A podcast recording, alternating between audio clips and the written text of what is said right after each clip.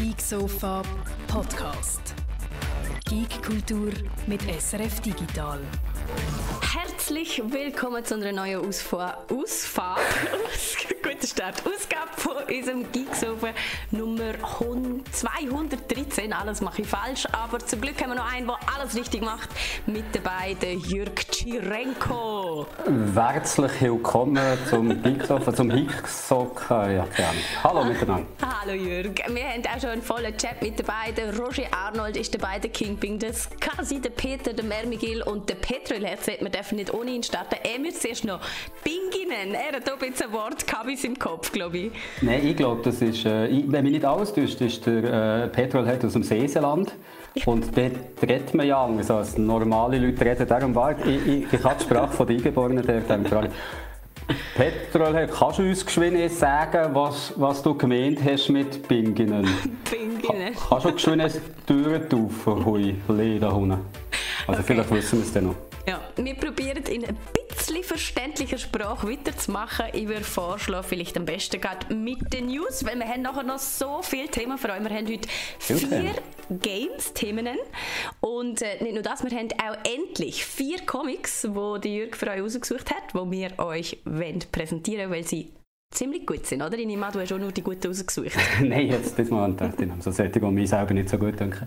Nein, äh, letzte Woche habe ich mit dem Guido über Invincible geredet, äh, die, Serie, die, die Animationsserie vom Comic von Robert Kirkman. Und habe dann erzählt, wie ich das Comic habe angefangen und nach einer Ausgabe habe aufgehört, weil ich gefunden habe, das ist nicht für mich.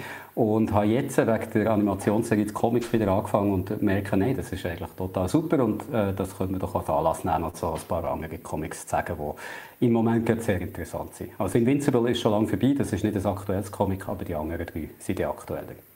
Und sie sehen alle grossartig aus. Ich habe sie mir schon angeschaut und muss sagen, das ist vielleicht etwas, was ich auch lesen könnte. Weißt, mit so vielen Bildern, wenig Text. Das könnte, könnte mir noch gefallen. Und keine von den Figuren ist vorher schon mal in einem anderen Comic vorgekommen. Da oh. habe ich extra drauf geschaut, Martina. Also ist also alles für dich. Alles für dich.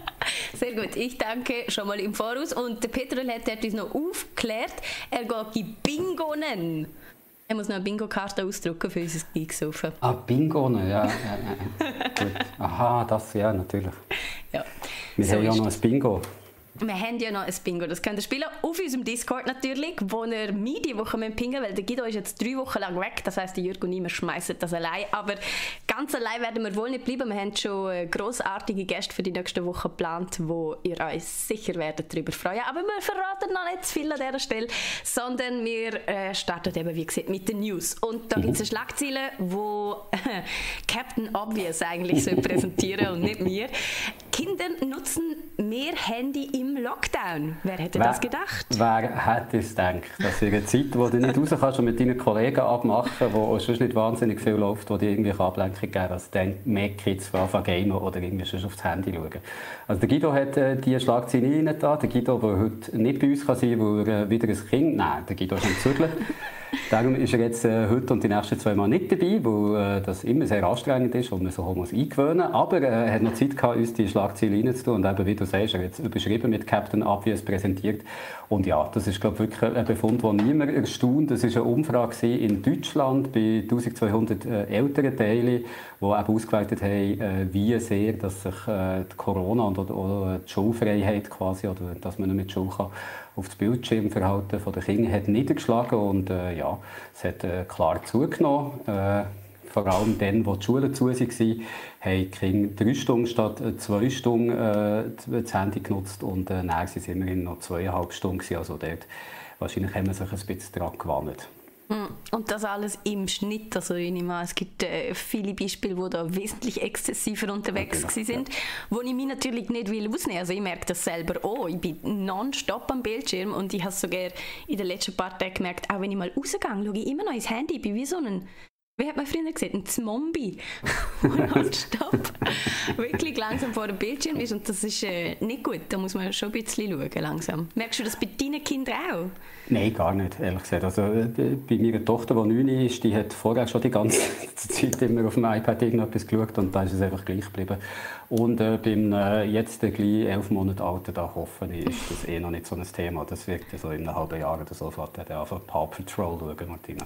Wahrscheinlich. Und du kannst zum Glück dann auch schon alle Catchphrases auswendig. Ganz genau. Rocky rockt. Ähm, Jetzt haben wir ja irgendeine erinnern, sonst ist mir nichts mehr eingefallen. Ja, Paw Patrol, Paw Patrol. Vier Pfoten. Absolut. Na, okay, gut. Dann würde ich vorschlagen, kommen wir schon zu den Game News und da kommen wir mal wieder zu unseren Freunden von Epic. Die sind jetzt unglaubliche 30 Milliarden wert. Auf so viel werden sie ja mal an der Börse geschätzt, ja, auf 28,7 Milliarden Dollar.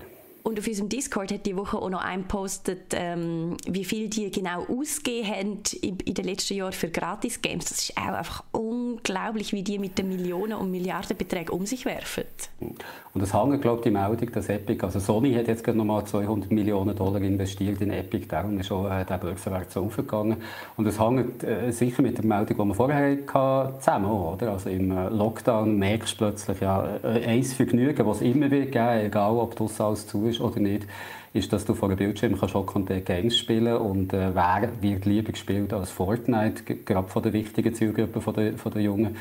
Und äh, das erklärt auch, wieso man da so bullish ist, wie man in der Börsensprache sagt, also wieso dass man denkt, dass Epic so viel wert ist. Das ist ja die, die äh, 30 Milli Milliarden sind ja eine, eigentlich eine wette Zukunft, oder? dass Epic noch grösser kann werden und noch mehr Zeit eigentlich für sich kann, äh, in Anspruch nehmen. Also wie, wie sie bei Netflix mal gesagt haben, ihre Konkurrenz sind nicht andere Streamingdienste, sondern ihre Konkurrenz ist Fortnite und das hat man jetzt auch gesehen wieder wegen Corona, dass die können zulegen natürlich. Und es geht ihnen eigentlich darum, äh, das hat der Boss von Epic gesagt, äh, quasi äh, das ganze Medienverhalten können, zu bestimmen von den Leuten. Also es geht nicht nur darum, dass du eben Games spielst bei Epic, sondern so ganz andere Sachen können möglich werden, was Fortnite ja schon vorzeigt, dass du in eben Konzert in, in Fortnite gehst schauen, dass du ein neues Album kannst präsentieren in Fortnite, also was die 30 Milliarden ausmacht, ist nicht, dass sie ein paar Game-Hits haben, sondern dass sie mit einer Plattform wie Fortnite eigentlich äh, zutraut wird, quasi so der zentrale Hub zu werden, irgendwann für alle möglichen Mediensachen, die du da könntest schauen und, und darum die hohe Bewertung auch. Ja, absolut. Ich gebe ich äh, dir nur recht. Ich habe die Woche auch noch über Epic bzw. Fortnite viel nachgedacht, weil wir uns mit Werbung in Videospielen beschäftigt haben. Also ein Thema, das im Geeksofa demnächst auf uns alle zukommt. Weil ich das wirklich sehr spannend finde. Und ich finde, da muss man immer eigentlich auf Fortnite und Epic schauen, wie die das machen. Das ist die Zukunft. Ich meine, eben das soziale Happening. Es ist fast schon wie das Freibad früher, wo du einfach gegangen bist, ohne abzumachen, weil du gewusst hast, jetzt ist eh die halbe Klasse dort. Ich meine, das gibt es jetzt zwangsmäßig schon gerne um. Also du kannst gerne um einfach auf den Spielplatz gehen. Apropos, das muss ich noch schnell loswerden. Ich habe da ja so einen, äh, äh, eine Schule vor dem, vor dem Fenster und dort ist ein Sportplätzli und das Sportplätzli ist sehr rege genutzt worden von, von der ganzen umliegenden Bevölkerung da. Es hat immer mindestens vier bis fünf Sportler gehabt und jetzt haben sie alle Stangen abmontiert, alle Reckstangen. Das, sie haben vorher schon so immer so Corona-Warnschilder, man darf ihn eigentlich nicht benutzen und so aufgehängt. Jetzt haben sie alles abmontiert, Mann. Es gibt keine einzige Reckstange mehr, es sind nur noch die Stecker aus dem Boden und jetzt, das hat jetzt endlich funktioniert, das hat keine Leute mehr dort, was ich total crazy finde. Also gerade jetzt, wo man gemerkt hat, dass die Ansteckung draussen doch ein das kleinere Problem ist und dass äh, Übertragung über Oberflächen auch eher selten sind. Nicht, dass man äh, unvorsichtig werden das wollte ich auch nicht sagen, aber das scheint mir jetzt auch ein bisschen komische Masse. Ja, vor allem, hallo, der Sportplatz ist jetzt auch schon sportgefährlich für äh, unsere Gesundheit, oder was? Aber ja. Gehen wir gescheiter nicht da zu tief drauf ein, das habe ich einfach ganz kurz müssen loswerden und es gibt Aber gleich ist das ja nicht mehr nötig, dass du rausgehst, Martina, weil dann gibt es eben das Metaverse, habe jetzt nochmal, ist mir gerade eingefallen, und Epic, dass die, die neue Möglichkeit, dass du dort eben alles kannst machen kannst, die neuen Filme schauen, Trailers schauen, Ja. Musik schauen. Und Dann musst du nicht mehr an eine blöde Gegenstange. Ja, und dort bei Fortnite funktioniert es ja eben lustigerweise so, weil eben bei dem Gespräch über Werbung in Videospielen und so habe ich müssen sagen, also ich, erstens du ja auch, wir haben auch noch kurz darüber diskutiert, wie das in Filmen ist. Man nennt die eigentlich kaum wahr und wenn, dann einfach so als Randerscheinung, aber jetzt nicht so, dass wir dann gerade losgehen und ein Coca-Cola oder einen neuen Mercedes posten oder was auch immer wir halt gerade gesehen haben im, in Film und Fernsehen und Videospiel. Aber bei Kindern und gerade bei so jungen Leuten ist das glaube ich schon noch anders, weil der Pesa, unser aller Freund der Pesa, den ich auch schon viel zu lange noch gesehen habe, hat dann auch immer erzählt, wie das ist mit seinen Kindern und Fortnite. Also wenn dort irgendwie gross Deadpool gefeatured wird, dann will der Luigi Deadpool schauen und wenn dort gross irgendwie andere Helden, äh, andere Superhelden dem vorkommen, dann mü- müssen sie das ins Kino schauen, weil das einfach bei der ganzen Klasse halt Themen ist. Und mhm. auch wie dynamisch in Fortnite das alles stattfindet. Also die sind Vorreiter in so vielen Sachen, wo der Rest von der Industrie noch nicht ansatzweise begriffen hat, wie sie das für sich könnten umsetzen was natürlich die ganze Geschichte äh, Epic gegen Apple umso interessanter macht. Also gell, Apple, wo ja Epic nicht mehr oder wo Fortnite nicht mehr auf den iOS-Geräten zulassen will, weil äh, Epic nicht mitspielen bei dem 30%-Cut, den Apple absahnet. Und wenn du wirklich willst, der äh, zentrale Hub werden, also das Metaverse willst aufbauen dann wird das nicht gehen ohne iOS-Geräte. Also in mhm. Amerika hat iOS, wenn man das austauscht, mehr als die Hälfte vom, vom Markt. Und bei den jungen Leuten ist es beliebt. Das heisst, wenn du die auf den iPhones und, und iPads auch dabei haben natürlich können sie auf den PC ausweichen oder so, aber du möchtest es wahrscheinlich auch einfach machen, dass die mit dem Smartphone können spielen können, dann ist es natürlich zentral, dass du da irgendwie wieder zurück kannst kommen Und äh, darum kann man auch wieder ganz gespannt drauf schauen, mhm. was da wird passieren zwischen Epic und Apple, weil äh, der Erfolg von dem Metaverse, wo jetzt eben alle mit einer Bewertung von 30 Milliarden drauf wetten, die hängen natürlich auch davon ab, dass du es wirklich auf den wichtigsten Plattformen auch spielen kannst. Absolut. Wir halten euch wie immer auf dem Laufenden, hier auf dem Geeksofa, falls sich etwas bewegt im Schritt Apple gegen Epic. Ähm, bis dahin würde ich sagen, kommen wir nochmal schnell zurück zum Sportplätzchen. Das Automatenbrot schreibt im Chat, er hätte sich das ein Schulleben lang gewünscht, dass jemand gekommen wäre und all die Uhren Reckstangen abmontiert hätte. da gebe ich ihm ein bisschen recht. Ähm, der, der Marcel schreibt hingegen, dass äh, solange die Stangen immerhin noch im Boden fest sind, äh, könnte man ja noch weiterhin Sport betreiben und Pole Dancing starten. Also von dem her wird es vielleicht erst jetzt richtig spannend auf meinem Sportplatz vor dem Fenster. jetzt ist es ein Pole Dancing Platz und äh, sobald ja. es so weit ist, komme ich dir auch mal zu Besuch, Martina. Okay, ist gut. Aber noch im Text mit schlechten Nachrichten aus der Gaming-Industrie. Äh, Days Gone ist ja ein Spiel, das mir sehr gut gefallen hat. Allgemein so mm, durchgezogen angekommen. Es wird das Zombie-Game, auf das niemand gewartet hat, wo aber dann doch meiner Meinung nach ziemlich, ziemlich cool war. Ich habe es immer noch nicht geschafft, das ganz, ganz fertig zu spielen. Ich stecke irgendwie immer noch in den letzten paar Stunden und schaffe es nicht, meine Playstation nochmal einzustecken für das. Ähm, jetzt ist herausgekommen, dass Sony äh, ein A Days Gone 2, also eine Fortsetzung von dem Spiel, abgelehnt hat, was ich mhm. und wahrscheinlich viele andere sehr schade finden. Weil Sony sieht, dass es einfach ein bisschen mäßiger Erfolg gibt und vor allem ist äh, es einfach viel zu lang gegangen, bis, die, bis das Spiel mal dann auf der Bike ist. Also Aufwand und Ertrag stimmen da offenbar nicht ganz überein, leider. Ich habe es nie gespielt, aber du hast es immer gut gefunden, gell? Es ist, äh, geil Es hat so viele Zombies gehabt und ja. es ist dann ein bisschen, es ist so eine typische Liebesgeschichte letztendlich in, einer, in, in einer furchtbaren Dystopie, wo alles, alles Zombies nur noch auf die strömen. Am Schluss hat es Hunderte und Abertausende gefühlt, die dir hinterherjagen und du lässt dich einfach allein mit allen ein. Ich habe das recht aufregend gefunden, muss ich sagen. ähm, aber eben wegen so... Äh, ein bisschen mäßiger, mäßig aufregender Story und vielleicht ein bisschen wenig Edginess auch, ist es am Schluss äh, so mittelmäßig angekommen. Martina hat die Pole Position beim Pole Dancing, das ist schon nicht schlecht. Gibt es äh, einen Martina Gassner-Namen, wo wir Pole Dancing reinbringen können? noch nicht. Aber wir müssen noch einen besseren Namen für den Titel von dem Geeksofa finden, übrigens, finde ich. Und Martina Gelassner finde ich, passt eigentlich recht gut, weil ähm, wir können nachher noch zu Dorfromantik und das uh. entspannt ungemein. Aber so weit sind wir noch nicht. Ja, genau. Roblox-Spieler schleicht sich ins White House Press Corps ein. Mhm. Jürg, was ist da passiert? Es schleicht sich virtuell ein, muss man sagen. Okay. Natürlich, es war äh, eine meiner Lieblingsschlagzeilen, die diese Woche ist rausgekommen äh, Roblox haben sie ja auch schon gehabt, muss man glaube nicht erklären, die Plattform, wo vor allem Jüngere äh, die Games zusammenspielen, so ein bisschen, äh, kann man sich vorstellen wie Minecraft, für die, die es doch nicht kennen. Aber es gibt ganz, ganz viele andere Spiele dort natürlich auch. Und was jetzt passiert ist, ist, dass sich jemand, man weiß nicht, ob es ein Mann oder eine Frau oder ein Bub oder ein Mädchen ist, es geschafft hat, sich auszugeben als Mitglied vom White House Press Corps. Das ist so bei, bei uns äh, die Bundeshausredaktion quasi eigentlich, also die Journalisten, die in Amerika vor allem äh, über die Geschehnisse im Weißen Haus berichten und dort auch regelmässig also Medienkonferenzen dabei sind. Das haben wir sicher auch schon gesehen, wie Donald Trump äh, in den letzten Jahren etwas dort erklärt hat und äh, die Leute noch so ein bisschen abgekanzelt haben, dass sie ihm die falschen Fragen stellen. Und das gibt es natürlich immer noch jetzt unter Joe Biden, die Anlässe. Und jetzt hat sich eben die Person namens Montagu, also mehr weiß man nicht, außer der, der Twitter-Handle ist es, glaube ich, oder der, der Roblox-Spielername Montagu Montagu hat es jetzt geschafft, sich dort als äh, Mitglied von dem Weißen Haus äh, Pressekorps auszugeben. Und wie sie es gemacht haben, war relativ raffiniert. Gewesen. Die haben nämlich zwei Twitter-Accounts aufgemacht unter dem Namen, wo sie haben gesagt dass sie äh, Journalist, äh, äh, Journalist sind, die unter anderem für Daily Mail in England würden Sachen schreiben und äh, dem Kanal hat dann auch respektierte Journalisten folgen, unter anderem ein paar vom Politmagazin Politico, der, der Webseite, die haben das jetzt aufgedeckt.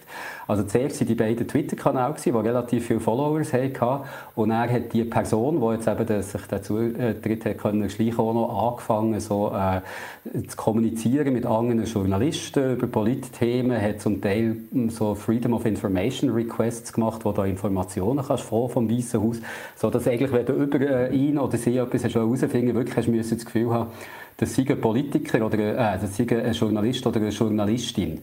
Und jetzt äh, hat die Person eben geschafft, auch noch Fragen zu stellen in einer von dieser virtuellen Pressekonferenzen, die es im Haus gibt. Und äh, dann haben die Leute so angefangen genauer schauen, wer das eigentlich ist, weil es jemand ist, was sie noch nie davon gehört haben vorher als Journalist. Und sind dann schlussendlich darauf gekommen, dass das einfach ein Roblox-Spieler ist, der äh, Politiker hat können interviewen einfach online. Und die Person sagt eigentlich nicht viel von sich, äh, behauptet, sie sei 18-jährige Jus-Student oder Studentin, die in den USA aufgewachsen sind und dann nach England gezogen.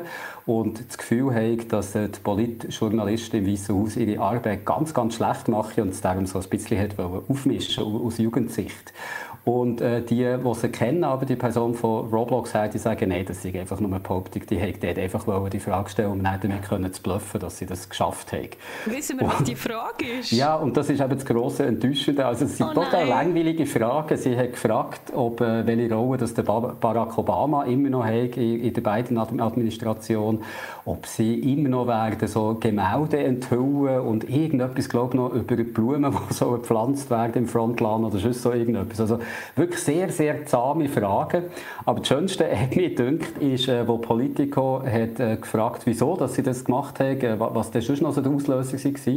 Und äh, die Montagu-Person hat gesagt, ja, dass sie bei Roblox gibt es anscheinend eine Gruppe, die äh, NUSA heisst, also NUSA, wo so ein, äh, quasi gespielt wird. Man ist, äh, man ist die Regierung von Amerika oder, oder äh, oder die Behörden von Amerika und äh, Montagu hat dort die Rolle vom Staatssekretär können haben ist dann aber wütend austreten, nachdem der Roblox-Präsident der USA England hat den Krieg erklärt und als jemand, der in England wohnt, hat sie das nicht gut gefunden und hat dann wahrscheinlich beschlossen, stattdessen irgendwie ins richtige Weiße Haus irgendwie reinzugehen.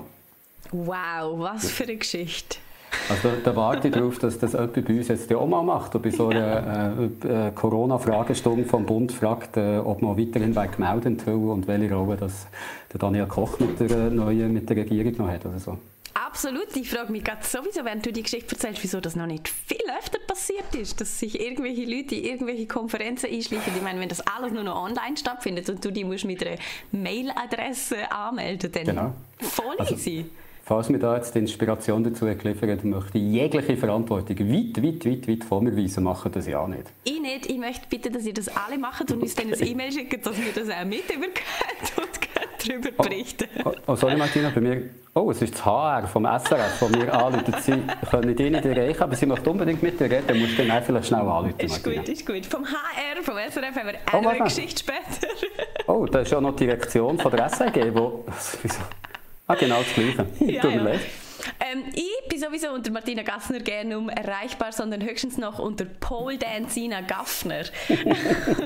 Was natürlich aber, auch sehr schön ist. Aber wenn du Pole Dance, sind doch die Ende die anderen Gaffner. Nein, ich gaff ja. Ich gaff ja nur. Ah, du gaffst Pole Dancina, Pole Dancing? Ja, so machen wir das. Okay, ja gut. So ist, so ist die richtige Aufteilung in dieser Geschichte. ich bin noch nicht ganz zufrieden mit dem Namen. Da ist doch noch etwas Besseres drin. Okay, okay. Aber ähm, trotzdem. Der Chat fühlt sich hoffentlich herausgefordert. Wir suchen immer noch einen neuen Titel für unser Geeksofen. Ihr habt die Chance, den Titel von unserem Geeksofen mitzugestalten. Ist das Staubsauging, Staubsauging Extreme nicht gut? Staubsauging Extreme bin ich gut, aber nicht mit Martina, Martina Gassner. Gassner. Ja, damit du deinen Kindern später mal kannst sagen, schau, ich war mal bei YouTube und dann kannst du ich, ich, studiere es schon seit vielen Jahren, wie ich das alles von YouTube wieder wegbringe, bevor ich Kinder habe. Aber auch das ist eine andere Geschichte. Wir ich glaube, ja. ich, ich glaub, das Einzige, was übrig bleibt, ist die Pass verbrennen und irgendwie auswandern und der Bart, Bartina Gassner wachsen. Ich denke so, und sogar dann wird es noch schwierig. Jetzt, wo ich schon so viele alter Egos habe, bleibt da wirklich nur viel für ein privates Untertauchen mhm. in ein paar Jahren.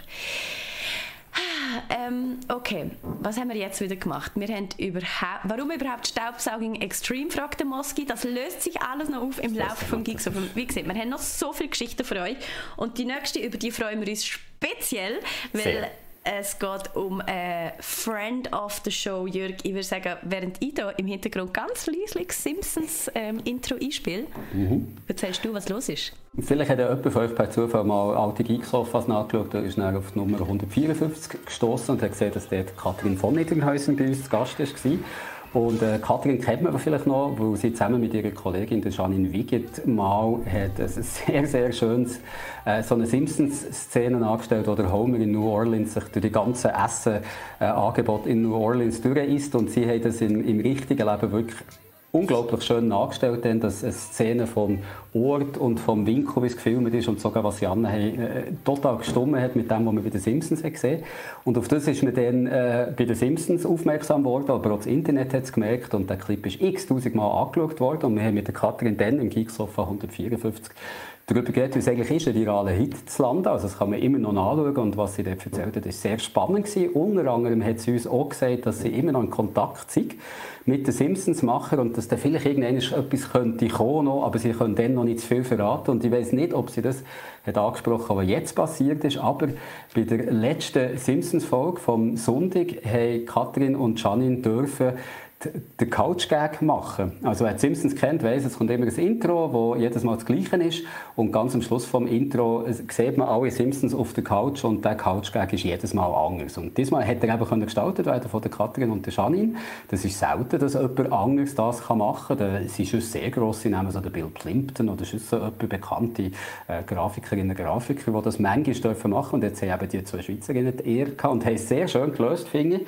Ich weiß gar nicht, ich selber habe es jetzt nicht gesehen. Hast du es schon einspielen können? Ja, schon gesehen? wir ja. haben es schon gesehen. Sie es ist, es ist ein Intro, gewesen, das habt ihr jetzt gesehen, mit so äh, Herdöpfeldruck, wie man es im Kindergarten lernt haben sie das gemacht mit viel Swissness. Es ist auch noch ein, ein Schweizer Sackmesser dabei und äh, das ist äh, nicht nur euch aufgefallen, im Discord haben es ein paar Leute auch schon erwähnt. Das ist jetzt auch in der Schweiz äh, gross durch die Medien gegangen und äh, auf dem Weg nochmal ganz herzliche Gratulation. Katrin und Janine, auch das Intro hat uns, glaube ich, sehr gut gefallen. Sehr. Und wir sind auch ein bisschen stolz darauf, dass sie das gemacht haben. Und ich glaube, die ganze Schweiz ist ein bisschen stolz darauf, dass wir so prominent äh, in den Simpsons gefeatured werden. Ich glaube, äh, Roger Federer, vielleicht Claude Nicolier und Katrin und Janine sind die bekanntesten Schweizer und Schweizerinnen. Definitiv. Und Ganz ihr klar. seht die richtig coolen von den bekannten Schweizer und Schweizerinnen, die lernt man hier bei uns auf dem Geeksofa kennen. Just saying. Oder man kann es auch sagen, wenn man mal auf dem Geeksofa ist gehockt, dann äh, steht ihm vielleicht eine grosse Karriere bevor. Ja. Vielleicht allein schon, wenn man es mal angelenkt hat, wie der Venti das mal gemacht hat. Äh, definitiv. Also es ist, es ist ein Treiber sondergleichen. Wir haben hier nur aufgehende Sterne. Ähm, und wir haben natürlich noch mehr News, Jürg. Wir müssen auch unsere Pflicht ein bisschen abarbeiten. Da geht es weiter mit TV- und Serien-News. Es hat einen grossen Deal zwischen Sony und Netflix.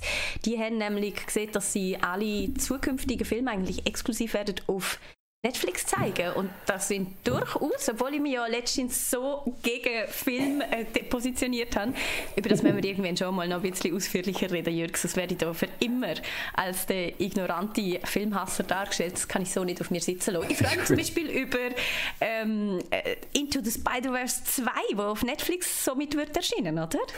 Ja, äh, nicht sofort vielleicht. Also da hat sich Sony immer noch äh, das Recht ausbedungen, dass sie es zuerst ins Kino können bringen können. Aber was sie werden machen nach nachdem das äh, Theatrical Window, oder es hat noch andere äh, Namen, die jetzt nicht Pay One Window heißt es glaube ich auch noch. Das ist die Zeit von denen, wo der Film im Kino äh, Premiere hat, bis er am anderen Ort zu sehen ist. Also früher war das DVD gewesen, zum Beispiel. Fernsehen und heute ist es äh, Streaming. Also sie haben es ausbedungen, dass sie ihn schon immer noch zuerst ins Kino bringen können, aber näher startet er als erstes bei Netflix. Das gilt eben für die äh, Filme von Sony Pictures, wo unter anderem Spider-Man-Filme dazugehören, wie du dich äh, schon richtig darauf freust. Und äh, es, es, sind größere Filme und es ist äh, so etwas, wir haben noch eine andere Schlagzeile, die eigentlich fast in die gleiche Richtung geht, wo man halt wieder sieht, wie Covid auch da so ein bisschen Digitalisierung vorangetrieben hat, indem man nämlich gesehen dass man Filme eigentlich recht erfolgreich sehr zeitnah aneinander starten zuerst im Kino und dann im Streaming oder sogar zeitgleich. Und äh, das haben natürlich zuerst die Filmstudios gemacht, die eigene Streaming-Portale haben. Also Disney war da der Vorreiter mit Mulan, wo du gegen einen ehemaligen Aufpreis zuerst auf Disney Plus hast können sehen oder äh, dann war es so HBO, gewesen, wo mit ihrem HBO Max, äh, wo ja zu Warner gehört, zum Beispiel haben äh, die, Zack Snyder sie äh, Justice League zuerst im Streaming gezeigt, auch weil sie schon wenig Inhalt haben, muss man sagen. Aber da hat man eigentlich gesehen, dass äh, Studios, die ein eigenes Streaming-Portal haben, da im Vorteil sind, weil sie sehr souverän über die eigenen Angebote bestimmen wo dass sie das wollen starten, ob im Kino, ob im Streaming oder gleichzeitig. Und Netflix, wo äh, zwar selber Filme macht, aber natürlich nicht so im Filmgeschäft drin ist wie die klassischen Studios, äh, will da nicht nachstehen und Sony auch nicht, wo selber kein Streaming-Portal haben. Darum haben sich die beiden jetzt gefunden und äh, probieren sich da so zu ergänzen. Unser Chat ist gerade begeistert davon oder zumindest dankbar darüber, dass Sony nicht einfach auch noch einen neuen Streaming-Dienst eröffnet hat. Ich meine, das wäre genau. ja auch noch eine Option gewesen, ja. theoretisch. Ja. Äh, ich, ich, ehrlich gesagt, erstaunt es mich eher ein bisschen, dass Sony das nicht macht. Sony ist ja, habe ich das Gefühl, eher so ein bisschen zurückhaltende Firma, wenn sie um die neuen Sachen geht. Und ich kann mir vorstellen, dass sie jetzt zuerst mal die Zusammenarbeit testen und trotzdem noch Pläne haben, uns gleich auch noch das Geld mit dem eigenen Streaming-Portal aus der Tasche zu ziehen. Also das haben wir auch gesehen, dass äh, Filme von den anderen Filmstudios früher eben bei Netflix so noch sind gelaufen und jetzt abgezogen werden dort, weil äh, alle plötzlich mit irgendeinem eigenen Portal kommen und da ist Netflix natürlich froh, dass Sony zumindest erhalten bleibt oder sogar noch exklusiver wird für sie. Mhm. Aber ja, also äh, es könnte trotzdem sein, dass Sony da irgendwann schon noch mit einem eigenen Portal kommt, wenn sie irgendwie merken, dass das für sie äh, vorteilhafter wäre. Ja, Vielleicht hat ja irgendjemand bei Sony mitbekommen, dass die Leute bisschen genervt sind von diesen vielen Abos, die man zurzeit abschließen sollte. Es wäre ja eigentlich gerne nicht so verrückt, äh, davon auszugehen, dass die Leute bei Sony durchaus auch ein bisschen fühlen, so was in der Menschheit und auf der Welt sonst noch so passiert. Ich glaube, die, die Executives bei Sony und bei allen anderen Streaming-Plattformen, die fühlen zuerst mal das Geld, was sie machen können mit ihren Plattformen und erst dann, ob es uns damit gut geht oder schlecht. Das stimmt natürlich schon auch. Aber ich nehme an, die könnten auch bei Netflix nicht schlecht weg. Also es ist ja nicht so, als würden sie jetzt nichts verdienen, wenn sie mit Netflix kooperieren. Und für ähm, Netflix ist es natürlich auch schwierig, oder? Also die haben äh, gesehen jetzt, dass Inhalte bei ihnen weggenommen werden, weil die anderen kommen, andere Portale äh, nehmen aber auch den Leuten das Geld weg. Also man wird nicht mehr einfach immer nur Netflix haben und dann vielleicht noch etwas anderes. Es wird jetzt immer mehr Leute geben, die vielleicht ein Netflix-Abo künden, um dafür HBO Max können zu haben oder so. Ich nehme an, da werden sie jetzt vor viel schwierigeren Situationen stehen, ihre, ihre Zuschauerschaft noch weiter auszubauen, wie sie sie in den letzten Jahren haben machen in den USA, aber immer mehr stagnierend. Und für Netflix könnte es natürlich knapp werden, schlussendlich. Oder? Also wir sehen jetzt immer, man geht immer davon aus, ja, Netflix, die haben es erfunden, aber es gibt auch so etwas wie so ein Inventors Dilemma, Inventors Dilemma, glaube ich, wo du zwar der Erste bist, wie, wie MySpace das zum Beispiel war, aber dann ziehen andere nachher und irgendwann bist du Geschichte und niemand mehr redet von dir. Und Netflix ist, das muss man auch daran erinnern, das ist nicht ein Gewinn-Business bis jetzt, die müssen wahnsinnig viel Geld in ihre eigenen Inhalte stecken, um können zu bestehen neben den anderen Studios. Und irgendwann könnte das Spiel dann natürlich auch nicht mehr aufgehen. Also mhm. im Moment äh, äh, haben Investoren noch Vertrauen und schießen auch wieder neues Geld ein, dass sich Netflix kann finanzieren kann. Aber das irgendwann sollte drehen und die Investoren sagen, nein, jetzt müsst ihr schauen, dass der, dass der Gewinn schreibt, dann könnte es natürlich auch für etwas, was man jetzt noch als Gigant sieht, wie Netflix, plötzlich knapp werden. Definitiv. Und ich probiere dann einmal die Stimme des Volkes zu sein. Und äh, da habe ich in letzter Zeit auch relativ oft gehört, dass Netflix eigentlich nur so viel Neues hat, dass die Leute nur so viel auf Netflix sind, dass es da eher ein bisschen schwierig ist, die Leute so dran zu behalten, wie das vielleicht noch vor einem Jahr war. Ähm, der Gnüm fragt noch, ob man weiß, was Netflix zahlt für den Deal mit Sony. Hast du etwas ja, gesehen? Ich habe es probiert, auf die Schnelle noch nachzuschauen, aber ich habe jetzt ehrlich gesagt nichts gefunden. Warte mal schnell, ich kann noch mal bei anderen Quellen schauen, die ich noch schnell aufmachen hier. Also es wird sicher nicht wenig sein, also, aber das nimmt der Gnome selber sicher auch schon an. Äh, Eurogamer hat auch einen Artikel gehabt, probiere da noch schnell zu schauen. Okay, also, wenn ich sehe, du sehen wir keine Zahlen. das Nein, probierst herauszufinden, komm, ähm, ich habe nämlich auch nicht gesehen, machen wir doch weiter. Der Copcast ist noch in den Chat reingekommen und sagt, oh nein, zu spät, ob er schon alles über Games wieder verpasst hat und nur noch über Filme und Serien gelabert wird. Nein, Copcast, ich bin ja da.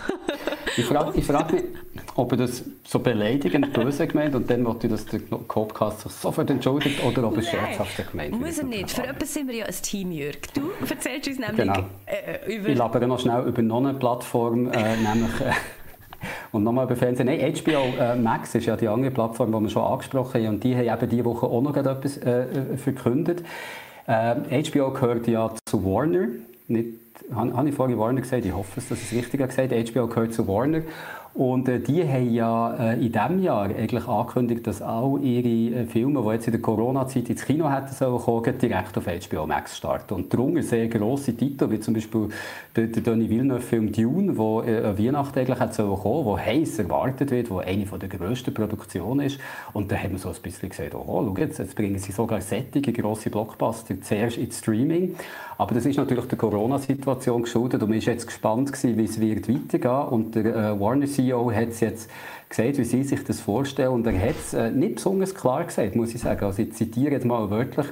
I think it's very fair to say, oder ich probiere es gerade simultan zu übersetzen. Ich glaube, es ist, äh, man kann sicher sagen, dass äh, grosse Kinofilme, wie zum Beispiel ein DC-Movie, also wie Justice League zum Beispiel, dass die immer noch zuerst im Kino werden starten und erst nachher irgendwie auf der Streaming-Plattform landen. So hat er das gesagt. Aber das lässt vermuten, dass das einfach nur für die ganz grossen Filme gilt. Also für wirklich die grossen Tentpole-Blockbuster, wo, wo so das wichtigste Ding sind, Ereignis im Jahr, dass die immer noch zuerst ins Kino kommen. Aber was mit kleineren Filmen ist, was mit mittleren Filmen ist, das hat er nichts gesagt. Und äh, das ist natürlich noch interessant. Das könnte also wirklich heißen, dass man äh, für Blockbuster in Zukunft noch ins Kino wird gehen, dass es einfach so eine Eventveranstaltung wird, wo man halt geht, wie man ein Fußballspiel würde schauen oder sonst schon irgendetwas.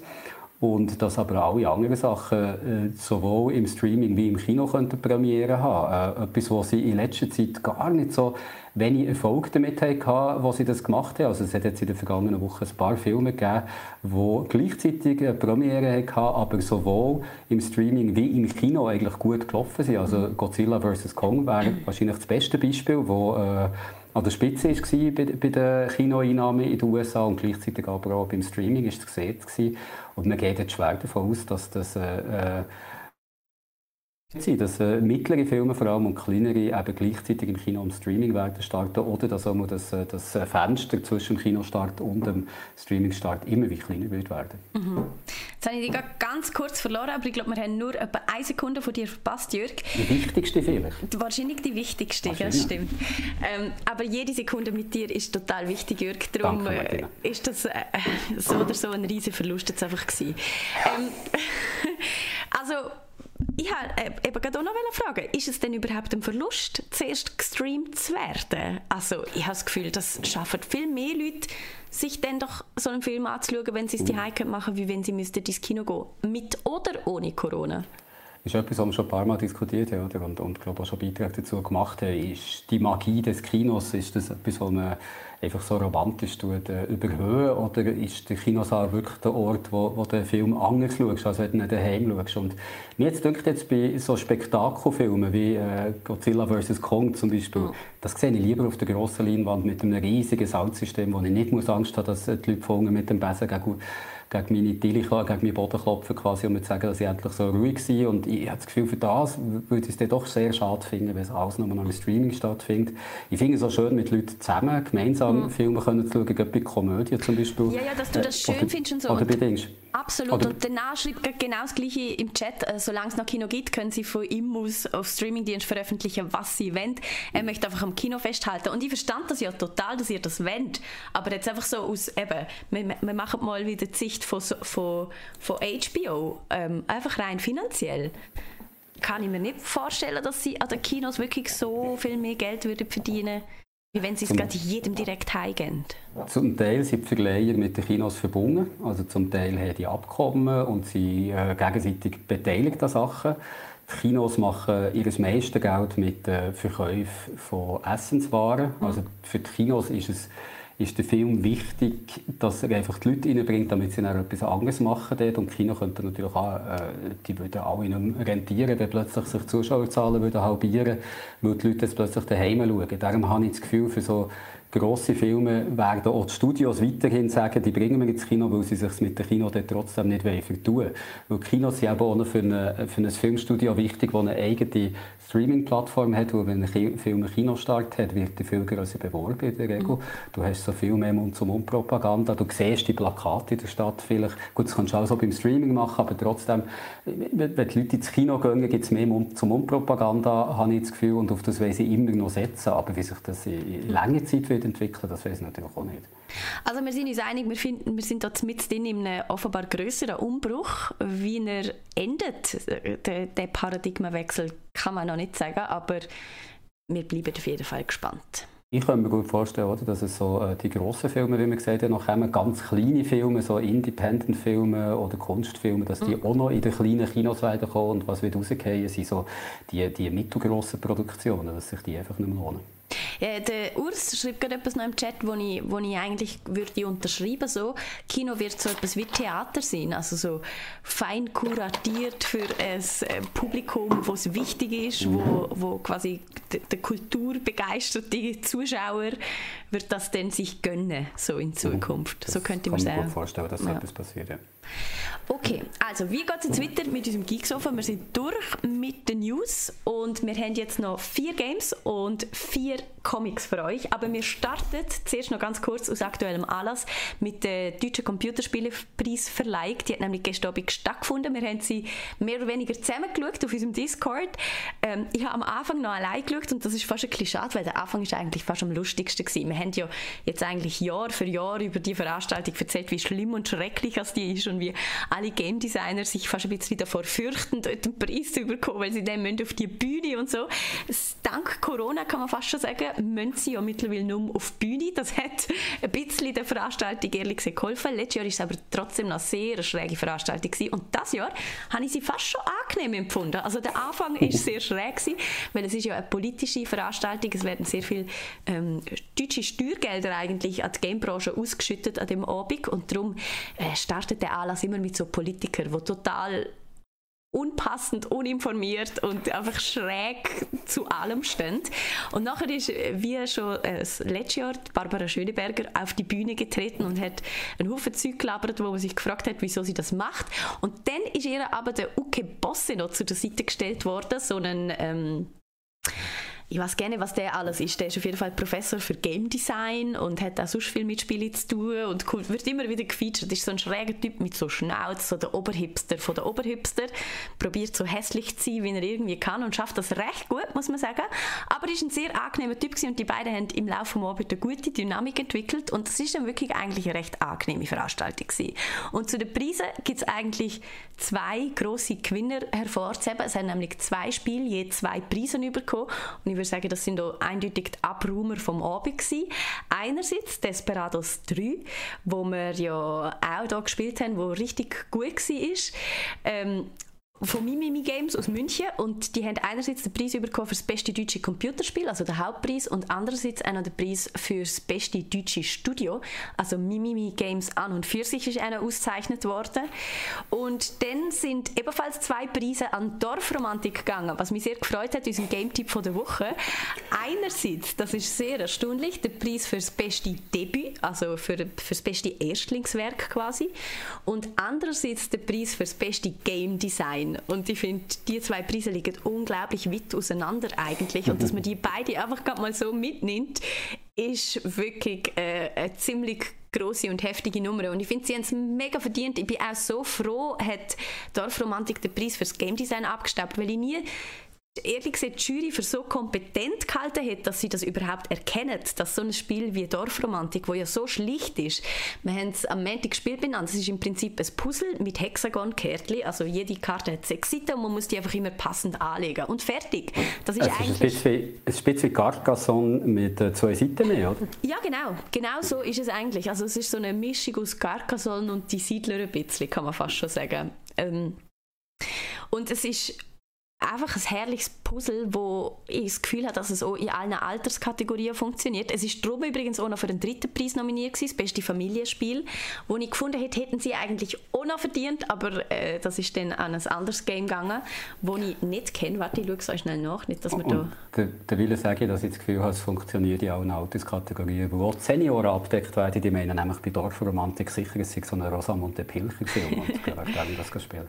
El Icho, ein Wild West Tale, hat ein äh, Familienspiel gewonnen. Und ich gebe, also Jürg, du hast das als Scherz gemeint, aber ich meine das absolut ernst. Also Dorfromantik ist etwas für die älteren Semester. Es ist wie ein modernes Solitär, wo man einfach so ja. den ganzen Tag kann spielen kann, ohne viel nachzudenken, immer ein weiteres Kärtchen noch mehr. Hm, vielleicht etwas für mich in dem Fall. Ja, nein, es ist wirklich so, also es ist wirklich etwas für alle, habe ich das Gefühl. Ähm, in meinem Let's Play hat jemand gemeint, oh, das wäre auch etwas für die Kids. Und ich habe gefunden, ja, voll. Und nachher habe ich gefunden, das wäre auch etwas für Senioren. Also es ist wirklich so ein Game ohne Barrieren, wo man gerade versteht, wo eben das Game Design so schlicht, simpel und verständlich gehalten ist, dass es auch eigentlich überhaupt keinen Text braucht. Ich habe das Gefühl, das ganze Spiel kommt ohne jegliche Textfelder raus. Also es muss nichts erklärt werden, das ist alles gerade so einleuchtend und darum wohlverdient der Preis für das beste Game Design und für das beste Debüt. Und nachdem ich gestern ähm, über Dorfromantik neu in den Radios berichtet habe übrigens, ähm, hat mir eine vom HR angerufen. Jetzt wären wir wieder so weit. Nein, sie hat mir ein E-Mail geschrieben, darum bin ich nicht ganz so verschrocken. Wenn sie anrufen, verschrecke ich, verschrecke ich so deutlich mehr, wie wenn sie ein E-Mail schreiben. Da kommst du so viel Anrufe vom HR, Martina. Nein, aber wir müssen da vielleicht noch drüber reden. Gut. noch nie gute Anrufe gewesen und das hat doch schon der ein oder andere gegeben. Aber zurück zu, der, zu dem E-Mail von gestern. Dort hat sich nämlich Nadja Heuberger äh, bei mir gemolden und sie hat mir geschrieben, dass äh, sie das gehört hat, mein Bericht über Dorfromantik und mega cool fand und dass sie Mami sei von einem der Entwickler. äh, der Sandro Heuberger ist nämlich einer von diesen vier ominösen Berliner Studenten, wo ja, Dorf... Berliner, das ist ja Schweizer. Genau, wo das Spiel entwickelt haben und wir haben ihn natürlich ganz sofort eingeladen aufs Geeksofa. Es hat jetzt leider ganz so ganz spontan für heute nicht geklappt, aber in den nächsten paar Wochen sind wir uns recht sicher, dass das wird klappen. Er hat, äh, wir haben natürlich heute auch schon wieder geschrieben und er hat gemeint, sein Terminkalender sei zwischen gestern und heute jetzt einfach explodiert, weil sie die zwei Preise gewonnen haben und sie sind auch sonst, Tucana Games heißt das Studio, wo sie gegründet haben, die vier Jungs, ähm, ist mega prominent gefeatured worden. Also sie haben, also sind als einziges Studio eigentlich präsentiert worden. Die Juroren haben immer wieder äh, sie erwähnt, weil sie als einzige für drei Preise nominiert sind und äh, somit haben sie glaube ich jetzt recht Publicity, wo sie, wo sie müssen abschaffen. Und ich habe gefunden, wir sind auch in fünf Wochen noch interessiert. Also easy, machen zuerst äh, was auch immer und wir Aromantik, an Romantik haben wir immer Interesse, vor allem wenn es Frühling ist. Total. Und eben auch an dem einfach gutes Spiel. Ich muss sagen, es ist so ein gutes Spiel. Man kann nicht viel sagen. Ich habe zwei Kritikpunkte, aber die sage ich dann am Sandro direkt ins Gesicht, sobald er mir da gegenüber sitzt. mit, dem, mit der Ohrfeige der Schauenden. ja, genau. Weil so bin ich halt. So mache ich das. Ja. Aber insgesamt ist der Computerspielpreis ja schon immer so eine Cringe-Veranstaltung Das war ja nicht mehr in dem Fall. Also hey. hat, oder hat es Momente gegeben, wo ja, oh, oh, lieber hättest du nicht zugeschaut? Also die erste halbe Stunde habe ich lieber nicht zugeschaut. Dass sie, wo die Politiker sich auch wahrscheinlich... Ich stelle mir so vor, dass sie noch so ein Skateboard haben, hinten dran haben. Hey, hey, Fellow Nein, Kids. aber das pure Gegenteil. Das haben sie ja letztes Jahr gemacht. Ich glaube, letztes Jahr ist doch die eine, die im Latexkleid auftaucht, die eine Politikerin.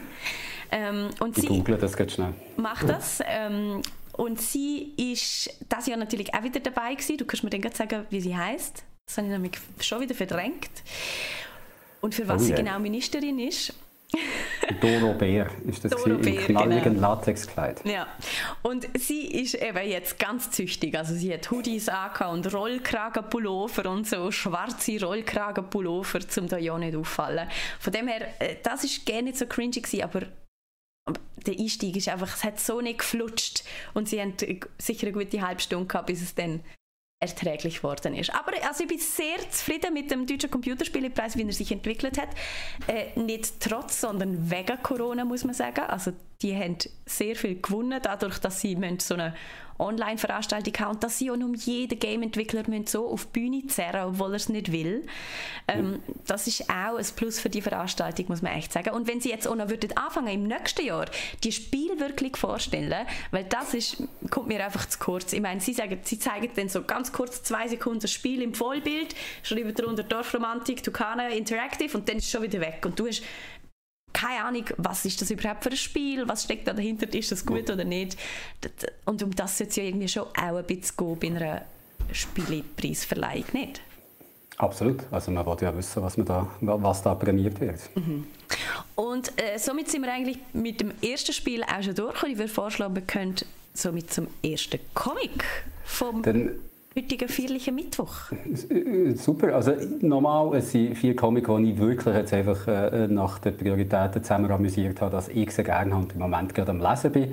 Und das erste davon war der Aufhänger von allem, das habe ich vorhin schon gesagt. Wir haben über Invincible geredet, die Animationsserie, die auf dem Comic von Robert Kirkman basiert. Der Kirkman, der vorher unter anderem The Walking Dead hat gemacht, aber x, x, x andere Comics, also wirklich einer von der von den umtriebigsten Autoren fast. Und ich äh, habe Walking Dead nie wirklich mitverfolgt. Der Kirkman neigt dazu, sehr lange Serien zu machen, was er glaube auch machen kann, weil er einer von der, von der Geschäftsführer ist bei Image Comics, einem Independent Comic Verlag, wo viele von seinen Comics rauskommen. Und ich habe manchmal ein bisschen das Gefühl, er kann sich jetzt ein bisschen mehr erlauben als andere, was, was die Auflagen angeht, wie viel das da rauskommen. Und das ist bei Entschuldigung, bei Invincible nicht anders. Das Comic hat, bin ich gar nicht mehr genau sicher, auch 170 Ausgaben oder noch mehr. Also wirklich sehr, sehr, sehr, sehr viel. Und äh, ich habe das dann angefangen, mal, wo es frisch war, habe die erste Nummer gelesen und wie ich letzte Woche gesehen habe, das ist jetzt Ende etwas für Teenager, das interessiert mich nicht. Habe dann äh, die Animationsserie, die erste Folge schauen und die endet mit so einem Cliffhanger, wo in den Comics erst etwa nach acht oder neun Ausgaben kommen und etwas, was wirklich alles verändert und auf den Kopf stellt und es darum extrem interessant macht. Und ich habe letzte Woche gesagt, ich schaue jetzt wieder rein ins Comic, habe jetzt wieder angefangen zu lesen. Bin noch nicht wahnsinnig weit, bin irgendwie bei Ausgabe 20, aber habe schon genug Zeit reingesteckt, um zu wissen, dass ich sicher die 170 Ausgaben wieder fertig lese. Also wer die Animationsserie hat gesehen, dem kann ich das wirklich sehr empfehlen, eigentlich lieber zuerst mal das Comic zu lesen, weil du einfach viel mehr drin hast, weil es etwa die gleiche Geschichte erzählt und weil ich finde, dass es auch von der, von der Grafik her nochmal eine schöner ist als äh, als, Entschuldigung, als die Animationsserie. Ich finde, es ist wirklich sehr, sehr schön gezeichnet und es ist äh, sehr, sehr schön geschrieben auch. Also der Robert Kirkman weiß schon, was er da macht. Zeichnet ist es von Cory Walker. Äh, der hat schon bei Marvel viele Sachen gemacht und äh, wirklich äh, äh, sicher ein Tipp, mal einfach die ersten zehn Ausgaben zu lesen, würde ich sagen. Weil erst dann siehst du so ein bisschen, um was es geht. Ganz grob, äh, äh, junger Mann äh, hat einen Vater, der ein Superheld ist, der von einem anderen Planeten kommt, wo die Leute Superkräfte haben und sollte irgendwann in der Pubertät diese Superkräfte auch bekommen. Und das Comic setzt dort ein, wo er die Kräfte bekommt und dann geht es eigentlich so ein bisschen darum, wie das, das ist, wenn du plötzlich ein Superheld bist, was das für Auswirkungen hat auf dein Leben und äh, auch, wie das deine Verhältnis zu deinen Eltern tut, äh, beeinflussen will. Und da kommt dann irgendwann der grosse Twist. Beim Vater ist nicht alles ganz so, wie man eigentlich meint. Und es ist so ein bisschen äh, die Kräfte, äh, natürlich eine Metapher auch für den Wandel, den du durchmachst in der Pubertät, die für mich jetzt relativ weit weg ist, aber für jemanden, der noch jünger ist, sicher auch sehr interessant ist zum Lesen. Also wer äh, Zeit hat und wer Geduld hat, da die vielen, vielen Ausgaben zu lesen von Invincible, für den oder die lohnt sich das ganz sicher. Ich bin sehr begeistert jetzt nach den ersten paar Ausgaben. Es gibt äh, drei so Kompendien, wo äh, eigentlich alles drin gesammelt ist. Also wenn man sich nicht alle Ausgaben einzeln kaufen will, lohnt sich sicher eins von diesen dicken, mit einem von diesen dicken Kompendien anzufangen und sich nach dies nach die anderen auch noch zuzutun. Mhm. Ähm, sehr schön zeichnet, absolut, gebe ich dir recht. Und ich habe auch im Internet etwa eine Million von Ausgaben gefunden, die da neben dir eingespielt ja. werden. Ich weiß gerne, ob du das sagst und wenn ihr das im Podcast auch nicht seht, äh, dann könnt ihr mal über auf YouTube, da gibt es auch noch nebst dem Jürg, was natürlich an und für sich ein schönes Bild ist, noch mehr Absolut. schöne Bilder. Der NNA fragt im Chat noch, äh, er nimmt, oder er nimmt mir an, dass du das alles digital liest. Ich lese es digital, ja. Also mhm. Image Comics haben äh, ein Digitalabonnement, äh, wo ich finde, das, das lohnt sich. Und äh, ich lese eigentlich Comics äh, sehr gerne mit weil ich finde, dass dort nicht viel verloren geht. Also mit einem iPad, mit einem grossen Bildschirm hast du nahezu das Comic-Format, musst nicht irgendwie blöd verkleinern oder die ganze Zeit mit dem Finger hin und her zoomen, wenn du etwas hast gesehen hast, sondern du hast eigentlich fast wie das Heftchen daheim und gleichzeitig hast du die Beleuchtung von hinten, die Farbe viel schöner, als du es gedruckt kannst. Also ich finde, Comic auf einem digitalen Gerät geschaut, dem, den du in der Hand kannst, angeblich damit kannst du irgendwo rumlümmeln, das verliert, das verliert gar nichts. Ja. Ich, ähm, also ich gebe dir natürlich recht, ich, ich finde es fast aber schade ein bisschen, wenn man das nicht hat. Die sehen so hübsch aus. Ich, ich, äh, es, wirklich, es, ist immer, es ist immer hübsch, auch wenn du es auf dem Bildschirm anschaust. Also ich wenn man das will, so, es gibt auch die Möglichkeit, sich die Sachen illegal zu besorgen. In der Schweiz ist das zwar wahrscheinlich nicht illegal, aber es gibt auch andere Möglichkeiten, dran zu kommen. Wenn man halt nur mal reinschaut in einen Comic finde, kann man das auch mal so sich einen abladen einfach und schauen, ob das etwas für einen ist. Aber dann haben mittlerweile eigentlich fast alle Comicverlage äh, äh, Möglichkeiten, Comics können digital zu schauen. Und ich finde, äh, das soll man dann auch irgendwie zugestehen, also ein bisschen das Geld können zu verdienen, was sie äh, ja, viel, viel Mühe reinstecken, uns die Comics zu bringen. Was ich mir vorhin noch überlegt habe, wo du gesagt hast, dass äh, die Leute im Podcast die jetzt die Bilder nicht sehen. Meinst du, es gibt Leute, die unseren Podcast hören und gar nicht wissen, wie wir aussehen, Martina? Ähm, ich bin mir recht sicher, von denen gibt es einen Haufen. Also ich, habe, also ich, ich, bin, ich bin so zwei, drei Meter, nein, nicht, etwa so zweieinhalb Meter groß, sehr, sehr gut gebaut, habe einen prächtigen Schnauz und äh, sehe ein bisschen aus, höre oft wie der Henry Cavill, der den Superman spielt.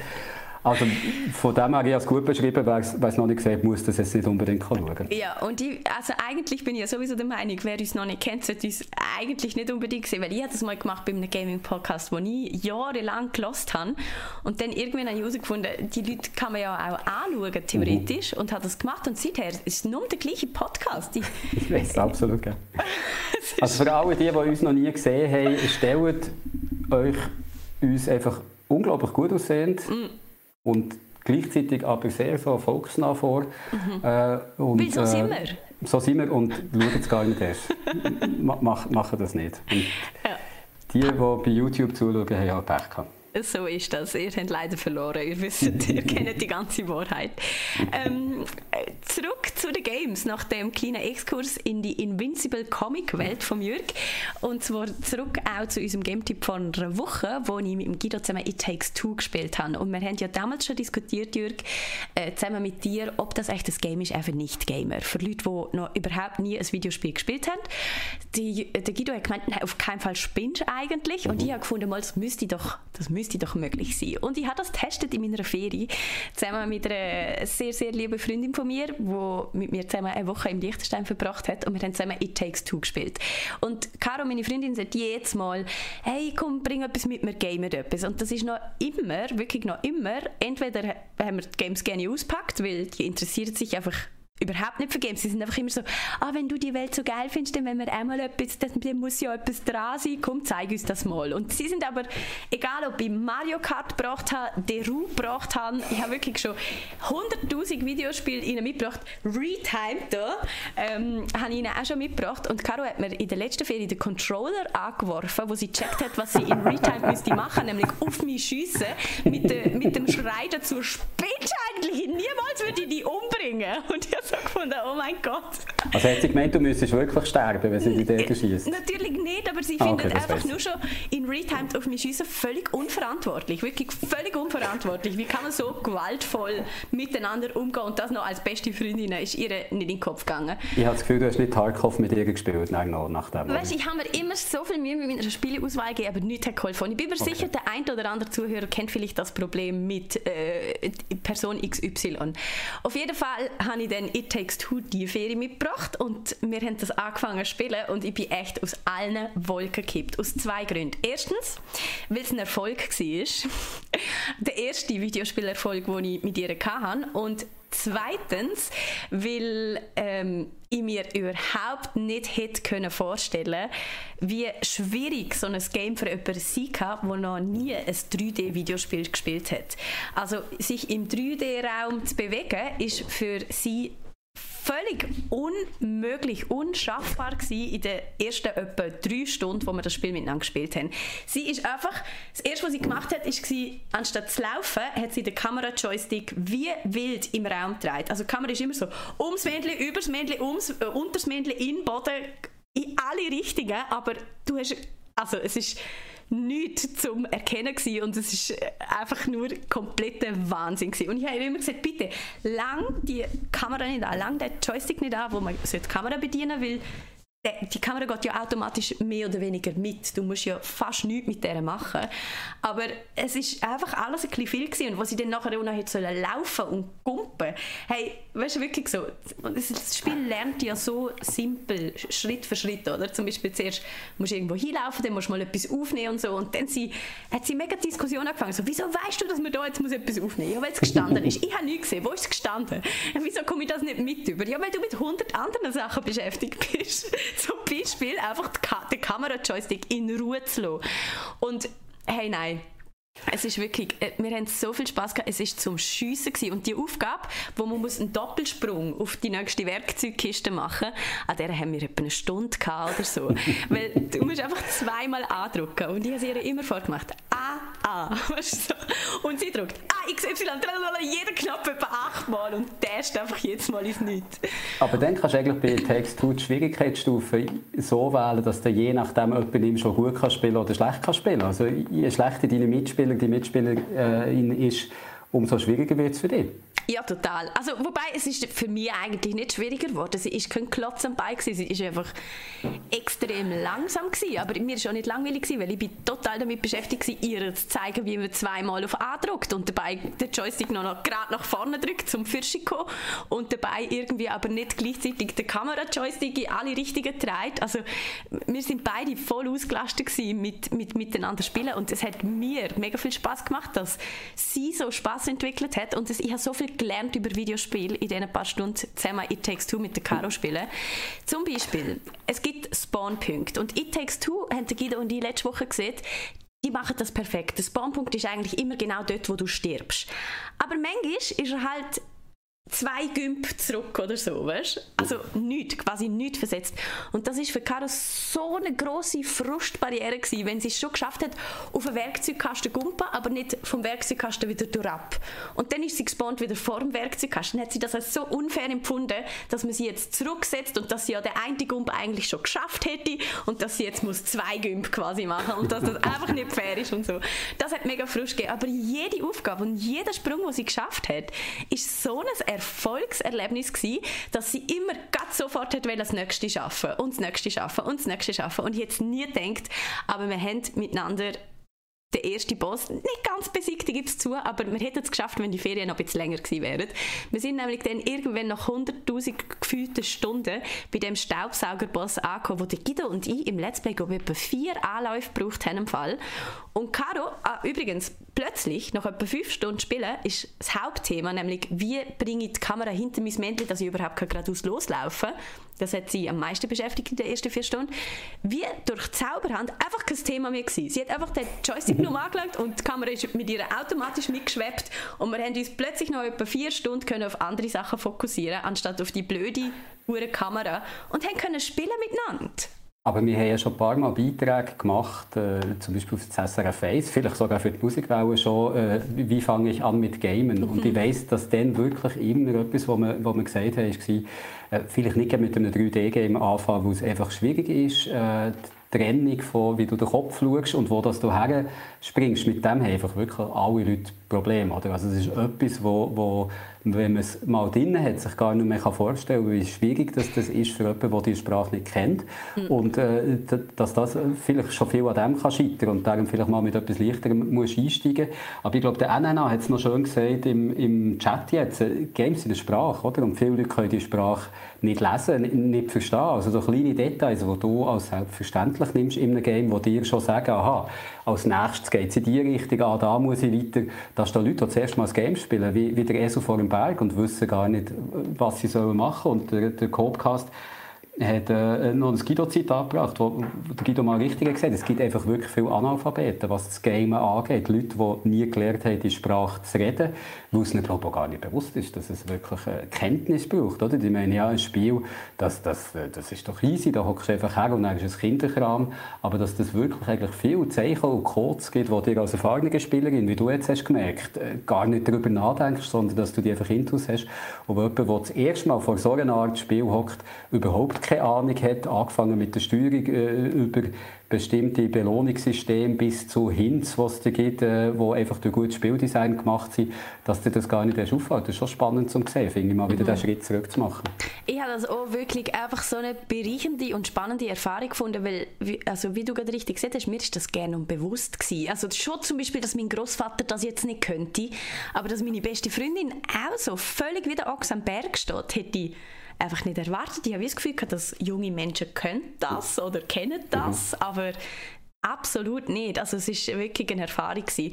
Und es hat auch gezeigt, wie viel eben das Spiel auch wirklich richtig macht und wo es vielleicht noch ein bisschen könnte äh, großzügiger sein. Es hat nur einmal die Situation gegeben, wo ich eine Aufgabe für sie gelöst habe, ähm, wo es darum gegangen ist, über so sich entgegenseitig drehende Ventilatoren zu kumpen. Das ist ähm, unmöglich gewesen für sie. Auch nach dem hundertsten Anlauf bin ich dann einfach irgendwann schnell drüber gekommen, ähm, damit sie einfach nicht die Motivation verliert. Aber dort habe ich sie auch zehnmal angeboten, soll ich da schnell drüber kumpen? Und sie so, nein, und ich schaffe das selber und ich schaffe das und ich kann das. Und beim Staubsauger war es dann genau das Gleiche gewesen. Hey, nur schon die Freude, weil ich habe gesehen, wir können es eh nie zum ersten Boss, oder? Also ich habe nie erwartet, dass wir je so wie können, wo wir dann da sind. Wir schaffen das und wir haben so knapp bei unserem ersten Anlauf verfehlt. Wirklich, der Staubsauger hat noch so viel Leben gehabt. Und äh, wir, haben dann, äh, wir sind dann leider wieder Guido und ich genau gleichzeitig gestorben und haben wieder müssen Neues bauen. Das ist richtig traurig gewesen. Ich glaube, wir müssen ein bisschen äh, kurz halten, weil wir jetzt schon die Stundenmarke überschritten sind. Und wenn wir den Rest noch reinbringen, nur ganz kurz etwas, was Andi Wüterich sagt. Es ist zum Beispiel logisch, dass du in einem 2D-Game zuerst mal von rechts oder nach rechts laufst, wo du das so drin hast, äh, dank Super Mario. Aber äh, ich glaube, es gibt so gewisse Sachen, die du als Nicht-Gamer solltest kennen. Zum Beispiel, dass man, wenn man an einem Ort hergeht, läuft man immer von links nach rechts. Wenn man zurückkommt, ist es von rechts nach links. Das haben wir als Filme so drin. Also es gibt so gewisse Sachen, weil wir halt von, von, von links nach rechts lesen, ist das so mit aktiv verbunden. Aber Angstzeug eben, hast keine Chance, hast keine mhm. Chance, das zu wissen. Und dann hat der Automatenbrot noch ein paar äh, Titel anzubieten, wo du ja mit äh, Staubsauging Extreme mit Martina Gassner nicht einverstanden bist. er würde Extreme Vacuuming mit Dastina Hufner. Mhm. Und dann, äh, einen überspringe ich jetzt schnell noch, Staubtina Saugner, äh, findet er tönt blöd, schlägt aber selber Vagina Dastner vor. Oh, er, schreibt, wow. er schreibt es zwar mit C, mit Vagina, also wegen Vacuuming, aber ich glaube, Vagina Dastner, äh, da denken die Leute wahrscheinlich etwas anderes. Wahrscheinlich. Äh, wir überlegen, nicht, das, aber andere. wir genau. überlegen das noch uns mit dem Titel. Jürg, ich, ich, wir haben noch so viel vor, ich würde vorstellen, wir überziehen einfach hemmungslos und lassen uns jetzt hier nicht stressen und bremsen. Ich bin nämlich auch Martina Gelassener. Martina ähm, Gelassener. Dank Ferien und Dorfromantik habe ich keinen Stress mehr in meinem Leben. Ähm, der Copcast fragt jetzt noch schnell, Fazit zum Empfehlen mit Nicht-Gamer oder nicht? Jemand in unserem Discord hat lustigerweise genau gleichzeitig wie ich das mit seiner Freundin gespielt, die ebenfalls Nicht-Gamer ist und schreibt genau das Gleiche. Sie haben hier stundenlang einfach das Kamerathema gehabt und mittlerweile hat er, glaube ich, einen Stolz auf sie, weil sie sich durch alle Wespen durchgeschootert hat. Ich meine, äh, It Takes Two entwickelt sich ja so ganz organisch plötzlich in ein Shooter-Game, mehr oder weniger. Also da wäre ich auch sehr gespannt darauf gewesen, wie meine Freundin darauf reagiert hat, weil sie ja letztes Mal beim Schiessen so ausgeflippt ist, ob sie das jetzt da würde plötzlich mitmachen oder nicht, so wie sagen wir es leider nicht kommen. Ich würde es so gerne mittlerweile empfehlen für Nicht-Gamer. Ihr müsst einfach wissen, es ist ein langer und steiniger Weg und es ist echt eine Herausforderung und ihr könnt stolz sein auf den Nicht-Gamer, wenn er das wirklich durchzieht und, und äh, wenn das funktioniert. Weil eigentlich gebe ich also euch allen recht, äh, es ist ein harter Einstieg, aber ein sehr lohnenswerter und It Takes Two finde ich, ist eben auch wirklich so clever designt, dass es möglich ist, sogar für jemanden, der noch nie ein 3G-Spiel gespielt hat. Und wenn wir gerade schon überziehen, Jürg, ich, ich erzähle jetzt einfach auch noch meine Staubsaugergeschichte. Ja. Ich habe nämlich auch noch einen privaten Staubsaugerkampf ähm, bevor ich in die Ferien bin. Habe ich da noch schnell gestaubsaugt, schön friedlich und ähm, bin da so um die Tastatur herumgefahren, weil mir wie immer, wenn man eine Tastatur anschaut, aufgefallen ist, wie verdammt dreckig die eigentlich ist. Und dann ist mir aufgefallen, dass da dazwischen ja auch noch mega viel Staub ist und dann bin ich so mit dem Staubsauger drauf und ich habe natürlich so eine mechanische Klicktastatur und es macht und alle Tasten sind einfach eingesogen in meinen Staubsauger und ich mache einfach so eine Hechtrolle zum Staubsauger und drücke auf den Powerknopf und probiere das irgendwie noch im Rohr zu stoppen. Aber es sind natürlich schon alle ähm, Tasten, die ich eingesaugt habe, wie ein Geschoss in diesen Staubsaugerbüttel reingeschossen. Und wir haben gerade letztens darüber diskutiert, wieso eigentlich alle jetzt die Staubsauger wollen, die keinen Sack mehr haben, weil ein Sack, ein Sack ist ja voll easy und seit wir den Staubsauger haben, haben wir ja nie müssen den Sack wechseln. Äh, wir hätten es gescheiter vielleicht mal gemacht, weil der Staubsauger ist so dermaßen voll gewesen, mit Staub und Dreck und vor allem mit meinen verdammten Haaren. Die sind so oh. lang, die sind so lang, dass einfach der ganze Sack pumpenvoll ist. Und ich habe dann so reingelangt mit den Fingern und es war so eklig gewesen, dass ich wirklich fast gekotzt hätte. Ich habe genau eine Taste so rausfischen und nachher hat es mich so gerust und ist mir so schlecht geworden, dass ich nur mal weiter dort rumbohren Dann habe ich beschlossen, ich ziehe also den Inhalt von dem Schießbeutel raus durchs Loch. Und habe so angefangen zu ziehen und da können meine Haare wieder ins Spiel. Ich habe einfach angefangen zu ziehen und es ist so ein riesen Haarfaden mit ganz viel Dreck äh, drumherum gekommen und ich habe nachher etwa eine Stunde lang weiter an dem Staubsaugerschnur gezogen und es hat nie abgerissen, weil meine Haare verwickeln sich einfach so in eine endlose Schnur, wo dann quasi unendliche gigantomanische Länge hat für, für immer. Das Ganze, ja. Es tut mir leid, das müssen sagen, aber das ist das Grusigste, was ich je in meinem Leben habe gehört Martina Das Grusigste an der ganzen Geschichte ist, dass ich das, die ganze Sauerei in meiner Küche angefangen habe. Oh. Ähm, und wo ich dann so wirklich etwa so einen kleinen Berg aus dem winzigen Beutel, wo pumpenvoll war, ist schon so ein etwa 30 cm hohen, etwa 50 cm breiten Berg an Staub und Haar rausgekommen, wo dann ich auch gemerkt habe, dass dort so ganz kleine Staubkäferchen drin sind. Und die haben sie angefangen so über meinen Küchen Boden zu laufen. Dann habe ich absolute Panik geschoben und habe beschlossen, das ganze Desaster auf einen Balkon zu verlegen. Als ich dann erst so richtig abgegangen bin, dann bin ich so drauf gestanden mit den Schuhen auf den Sack und habe so richtig gezogen, gezogen, gezogen. Und dabei sind natürlich nicht nur Haare rausgekommen, sondern auch äh, Tonnen, eine Tonne äh, Zahnstocher, weil ich habe eine grosse Zahnstochersucht. Sammlung? Aha. Sucht. Ich habe die geerbt von meiner Mutter und ähm, weil du hast Zucht geerbt oder Zahnstocher? Zucht. Okay. Zahnstocher habe ich mir selber geleistet. Die habe ich in endlos, in endlos Nachschub dort im Regal. Und ich brauche die wirklich den ganzen Tag immer wieder, bin ich so am Zahnstocher rumgehauen. Und die sind überall. Warte, schau, ich kann mich einfach bücken und es liegt einem am Boden. Aber du so aus den Haaren rausziehen so viel Zahnstocher Die landen nachher alle im Staubsauger. Zusammen natürlich auch mit dem einen oder anderen Glas, das ich mal verschlagen habe. Also es sind noch Scherben in dieser Haarwurst gewesen. Und so hat es eine ganz schlimme Verletzung gegeben am Schluss. Es hat, irgendwann habe ich nur noch blühtet und äh, die Hurentasten sind immer noch nicht vorgekommen, wirklich. Ja, irgendwann bin ich total verzweifelt und habe aufgegeben und habe einfach einen wirklich gigantischen Berg an Staub und Dreck auf dem Balkon liegen lassen. Ich bin völlig fix und fertig wieder in die Wohnung reingekommen, weil es ist auch schon dunkel und kalt geworden. Und ein paar Stunden später kommt mein Freund heim und sieht das und fragt ganz verstört, was eigentlich passiert ist. Und ich erzähle ihm die Geschichte und er schaut mich an und sagt, Martina, wieso hast du das auch nicht aufgeschnitten? Und ich du hast nicht kaputt machen, weil die hätten ja nicht wechseln Wahrscheinlich hast du ihn voll wieder rein tun Ich weiß nicht, was mich geritten hat, aber ja, ich habe den Sack nicht aufgeschnitten. Und nachher habe ich ihn natürlich aufgeschnitten und innerhalb von 10 Sekunden habe ich alle Tasten wieder gefunden und hätte mir die ganze Story können sparen wenn ich einfach eine Sekunde nachdenkt hätte. Ich hätte dir vielleicht vor dem hingesoffen sagen, was die beiden Sachen sind, die mir die eine ist ja. Essen anlängen, das schon kalt ist worden. Oh. Zum Beispiel, wenn man irgendein Dauer muss reinigen muss, das finde ich ganz, ganz ekelhaft. Ja. Oder es irgendwie aus einem Abfluss noch rauspulen. Das ist das aber was ich noch viel schlimmer finde, sind Haare irgendwo müssen rausziehen. Also sei es aus einem Abfluss oder aus einem Staubsauger oder aus meinem Essen, das kalt ist worden. Also bitte Martina, wenn wir jemals wieder beschließen zu beziehen, dann nicht mit so einer Geschichte.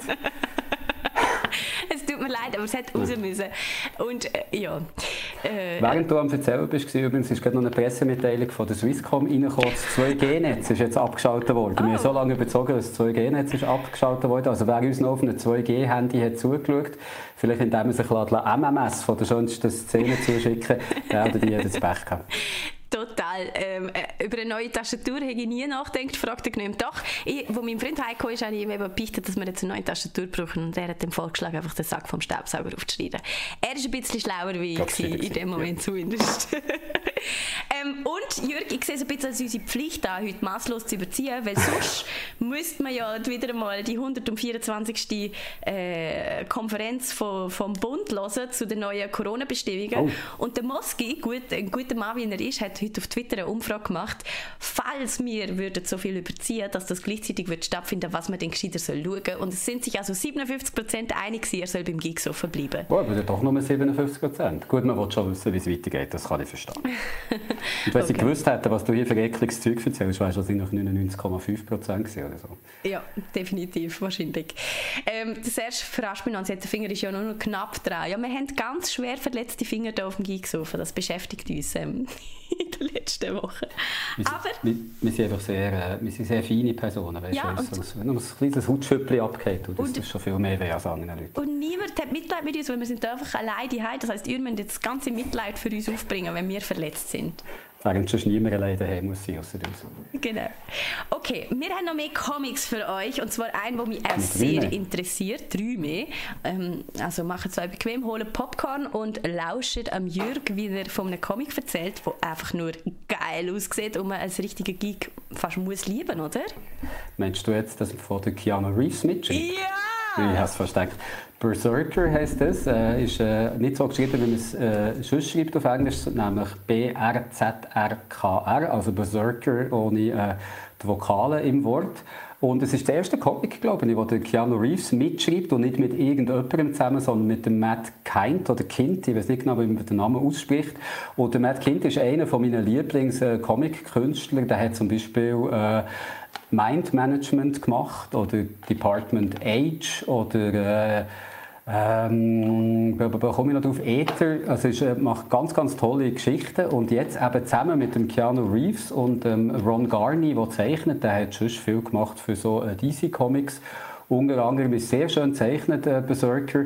Und es gibt fangs eine Ausgabe, bei Boom Studios kommt die raus, einem Independent Verlag und handelt von so einer, was muss man sagen, von so einer Highlander-artigen Person eigentlich fast schon, also einem Mann, der vor etwa 30'000 Jahren geboren ist worden und einfach nicht kann sterben.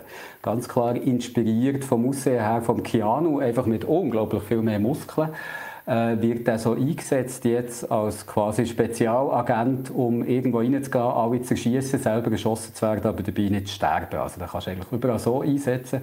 Wie gesagt, es gibt erst eine äh, Ausgabe von dem Comic, von dem kann man noch nicht ganz sagen, was wird hergehen, aber weil es so schön gezeichnet ist und weil der Matt äh, Kind oder Kind dahinter steckt, würde ich mal sagen, lohnt sich das ganz sicher dran zu bleiben, nicht nur, weil der Keanu Reeves ich weiß jetzt nicht, wie viel das er mitschreibt, aber zumindest äh, die Hauptfigur so aussieht wie der Keanu Reeves, ist das sicher eine Empfehlung. Äh, bei Boom Studios kommen auch schon gute Sachen aus, also das ist äh, sicher nichts, wo man Angst haben, dass man enttäuscht wird. Mhm. Berserker heisst einfach, wie Berserker geschrieben ist, ohne die Vokale. Mhm. Und das Titelblatt von Berserker schaut aus wie die Zeichnungen, die dann einmal so an den ähm, Jahrmarksgeschäft dran hat. Nicht so gesprayt. Das ist jetzt die, die du gerade vorhin eingeblendet hast. Äh, das ist eine Ausnahme. Sonst ist, ist eine Ausnahme? Ja, das ist eine Ausnahme. Der Inhalt eben hat ganz einen anderen Stil. Also die, die sieht man auch da bei uns auf YouTube. Der, der Inhalt ist hyperbrutal. Also es fließt wirklich wahnsinnig viel mhm. Blut. Der, die Keanu-Figur tut auch gerne mal irgendjemandem durch den Kopf durchschlagen und hinter das Hirn rausschlagen. So. Es ist wirklich, die erste Ausgabe fließt mehr Blut als bei anderen Comics in 150 Ausgaben. Aber äh, du merkst es, dass der Figur, also dem, der Hauptperson sicher die nötige Teufel geben wird, wo also aus der möchte, ist eigentlich sterben können endlich und das wird ihm versprochen von der Regierung, wenn er nur noch die letzte Mission ausführt. Aber es ist jetzt schon klar, dass das natürlich nicht so schnell wird passieren, weil sonst wäre ja schon gleich fertig. Also ich bin sehr gespannt, wie es weitergeht. Mm, und also jede Seite, die ich bis jetzt von dem Comic gesehen habe, ist ein, ist ein künstlerisches Konzept. Die sind alle anders eingefärbt, haben so ganz einen eigenen Stil. Ich würde fast jede Seite davon aufhängen als es ist wirklich, Es ist wirklich sehr, sehr, sehr schön gezeichnet, äh, der, der ganze Comic. Ähm, was du jetzt zum Teil auch eingeblendet hast, sind so Cover-Varianten. Das gibt es beim Comic-Alben, dass sie äh, ein offizielles Cover haben mhm. und auch noch andere Leute Cover-Varianten malen, die dann nicht unbedingt mit dem grafischen Stil wirklich etwas zu tun haben. Aber hier, der Ron Garney zeichnet wirklich wahnsinnig gut und äh, ist ein Comic, das mir, wie du richtig sagst, vom Visuellen her allein schon sehr schön gefällt. Mhm.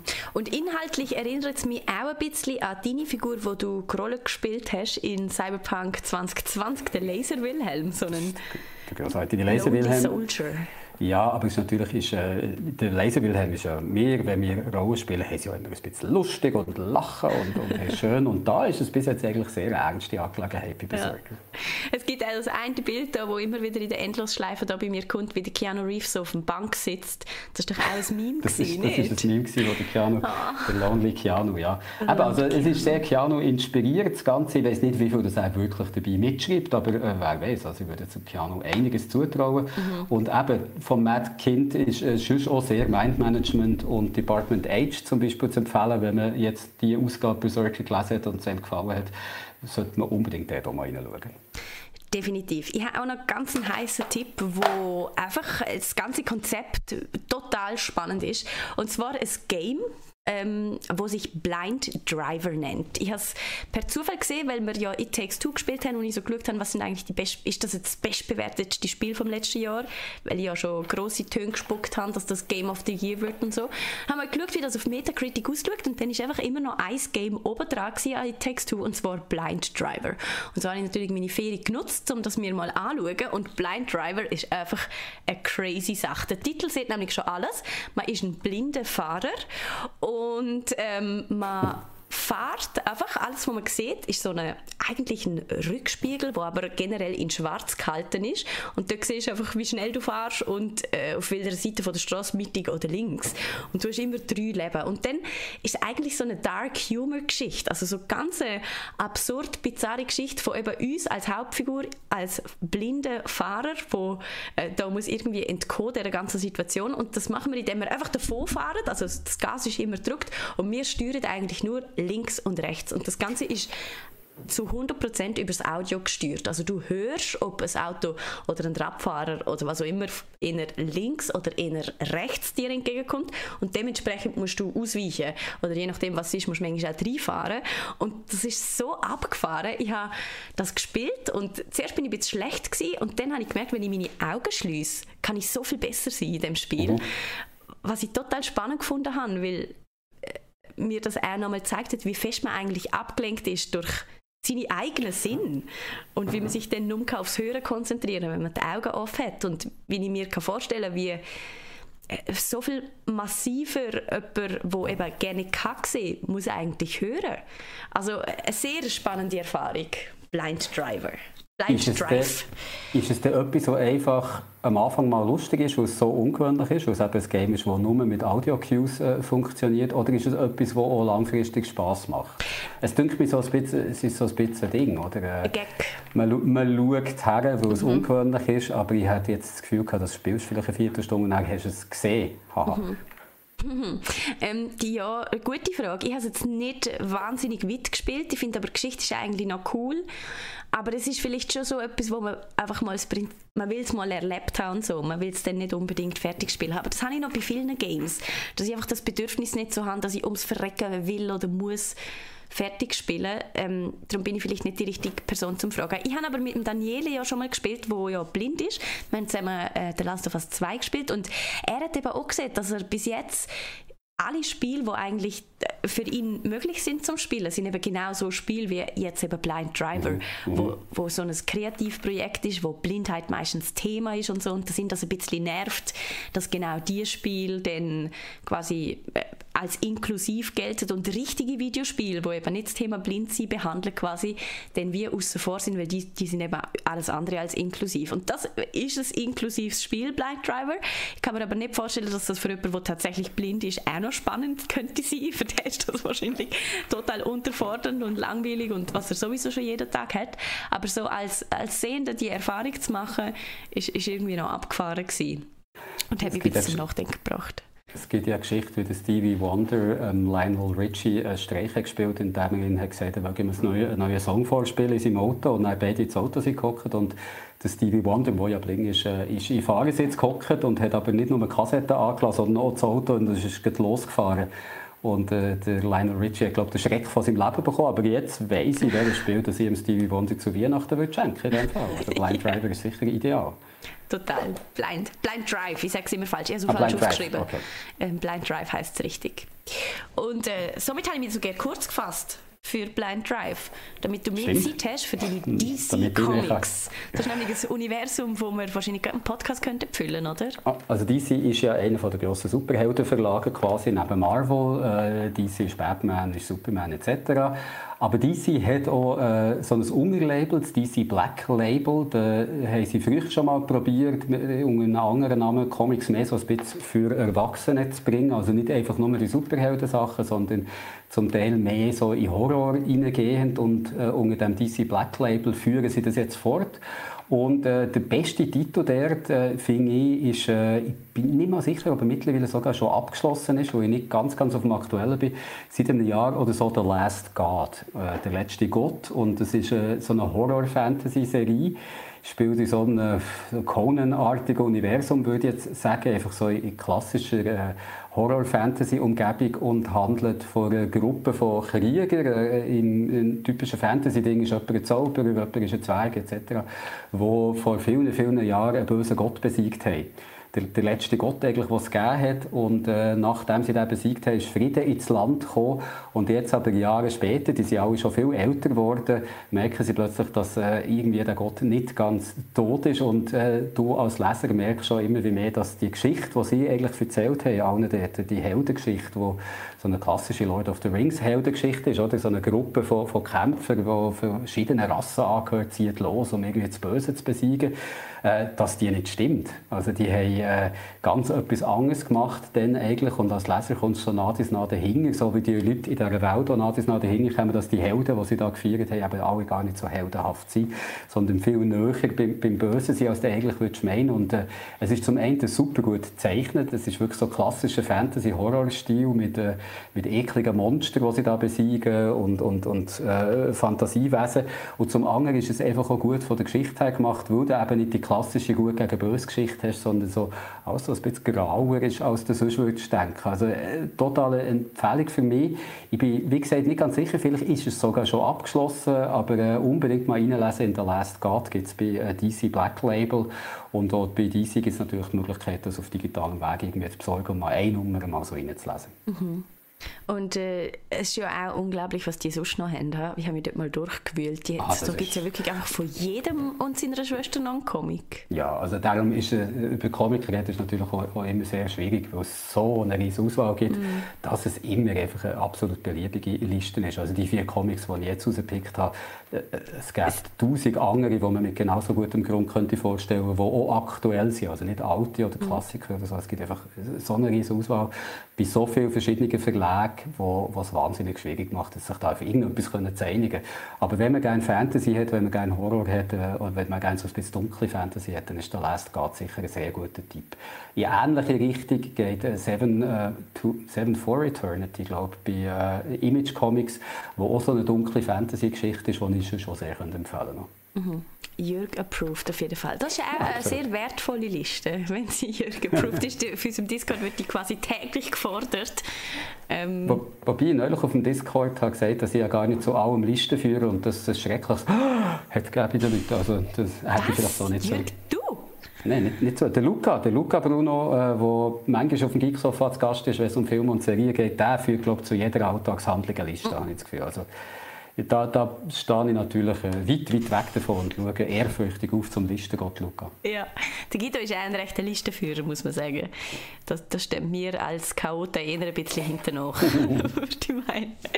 okay, wir kommen zu unserem vierten und letzten Game-Tipp für das heutige Geeksofa und das ist Odd World Soulstorm. Ein, ich glaube, wenn es mir recht ist, ein PS1-Klassiker, den ich darum nie gespielt habe, weil ich nie eine PS1 besessen habe.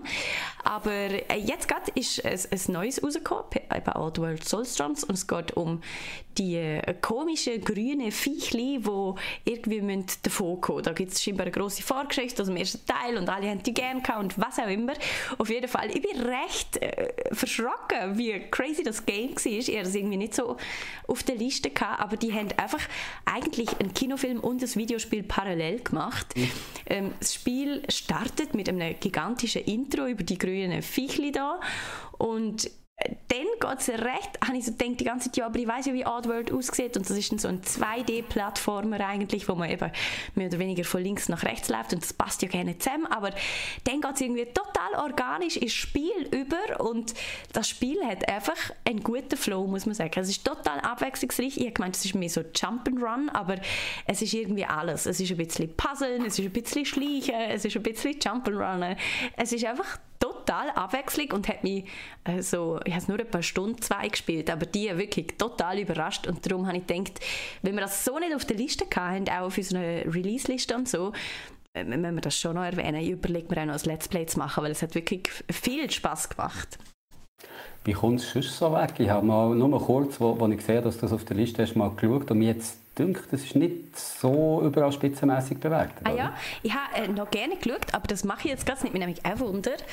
Ähm, aber wie gesagt, ich habe wirklich sehr oberflächlich nur schnell geschaut. Das mache ich jetzt auch, sehr oberflächlich noch das zweite Mal schauen. und, und du erzählst noch von, von deinem vierten und letzten Comic-Tipp. Von meinem letzten Comic-Tipp, genau, wo äh, sehr äh, zur Zeit passende, wo wir drin sind, Comic-Tipp ist, der heißt The Department of Truth. Kommt bei Image Comics raus, wo sowieso sehr viele gute Titel rauskommen. Also wenn man sich dort mal umschauen wird gemacht von James äh, Tinian IV, heisst der, glaube ich, spricht man es aus. Der macht schon bei Boom Studios macht äh, Something is Killing the Children, eine Horrorserie, die auch sehr zu empfehlen wäre. Aber äh, jetzt hier geht es um The Department of Truth. Da gibt es, glaube bis jetzt vier oder fünf Ausgaben, also da kann man noch gut reinlesen. Die Serie läuft noch und sie handelt eigentlich von dem titelgebenden äh, Ministerium für Wahrheit, wo auf der Prämisse beruht, eigentlich, dass wenn nur genug Leute an etwas glauben und es an die verrückteste Verschwörung, dann wird das irgendwann wahr. Und äh, du hast es zu tun mit, äh, mit Leuten, die zum Beispiel an die flache Welttheorie glauben und um zu verhindern, dass plötzlich die Erde flach wird, weil wenn eben genug Leute an das würden glauben, wenn die könnten Mainstream werden mit dieser Theorie, dann würde die Erde plötzlich flach werden, was natürlich einige Probleme zum Beispiel für die Flugindustrie oder auch für andere würde bringen. Und das äh, Department of Truth ist eben dafür da, Settings zu verhindern. Und das ist natürlich sehr zeitnah für eine für eine Zeit, wo viele Leute äh, plötzlich nicht mehr daran glauben, was alle immer gesagt haben, sei wahr, wo man plötzlich äh, das Gefühl hat, nein, warte mal, es gibt viele Sachen, wo uns nicht die Wahrheit ist gesagt worden und wir finden jetzt selber unsere Wahrheit raus. Und manchmal ist das durchaus gerechtfertigt und manchmal kommt man dann auch halt auf Sachen, wie dass die Erde flach ist und der Department of Truth nimmt das so ein bisschen auf und äh, erzählt das eigentlich als, äh, als, wie soll man sagen, als Mystery-Horror-Serie.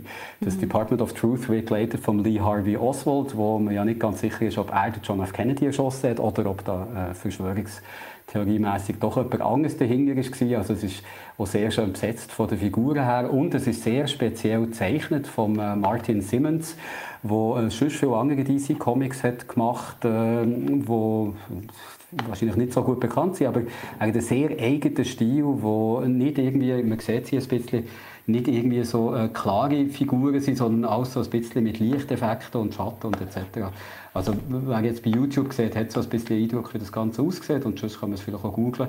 Ist ein sehr schön gemachter Comic und äh, ist thematisch einfach, finde ich, sehr, sehr spannend, äh, in welche Richtung das der geht und äh, bin ich wirklich gespannt, wie das der zum, zum Ende kommt. Äh, kommt man gut noch rein, wie gesagt, gibt erst ein paar Ausgaben und ist wirklich sehr zu empfehlen. Mhm. Sieht auf jeden Fall total abgefahren aus. Und jetzt, wo du auch noch gesehen hast, um was es geht, denke ich, ich muss anfangen, Comics zu lesen. Ich habe, glaube noch nie einen Comics gelesen, außer früher beim Friseur. Donald Duck hat es dort immer gegeben.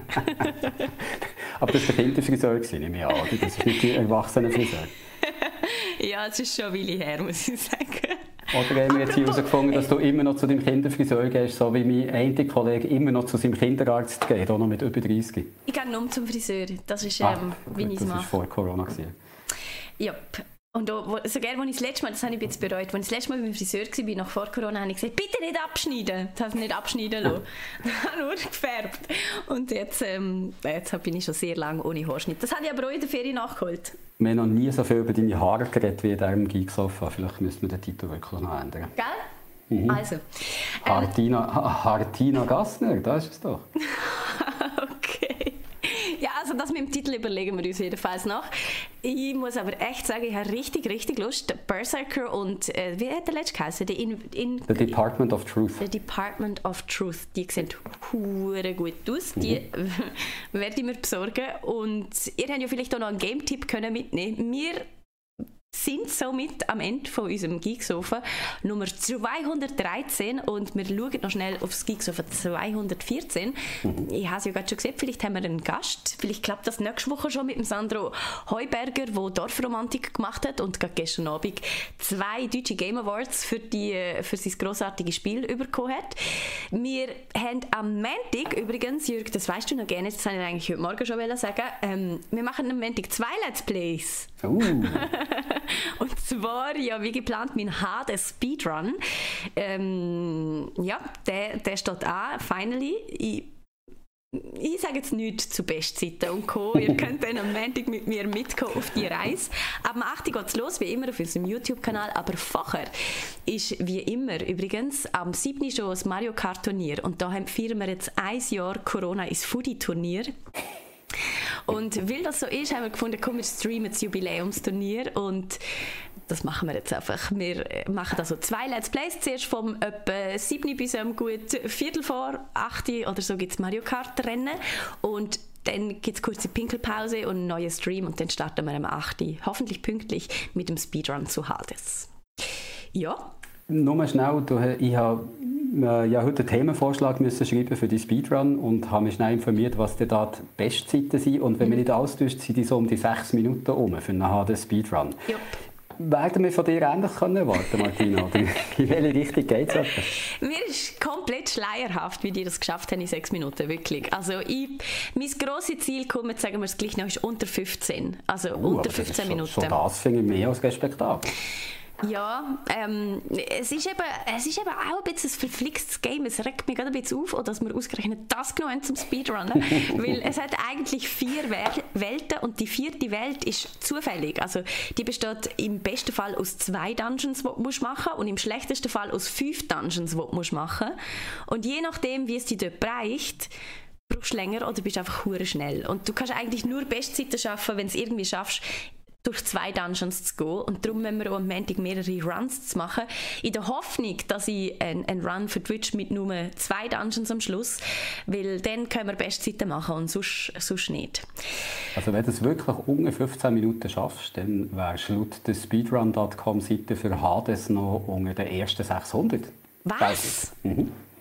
Also meine Bestzeit ist 12 Minuten etwas. Ja, mal schnell, dann bist du 12 Minuten. 12 Minuten, 8 Sekunden oder so. Eine gute Zeit habe ich mal geschafft. Ja, also dann wärst du 522. Ah, das war jetzt nicht ein grosser Aufstieg, für das, dass ich meine Bestzeit verraten habe. Trotzdem, trotzdem.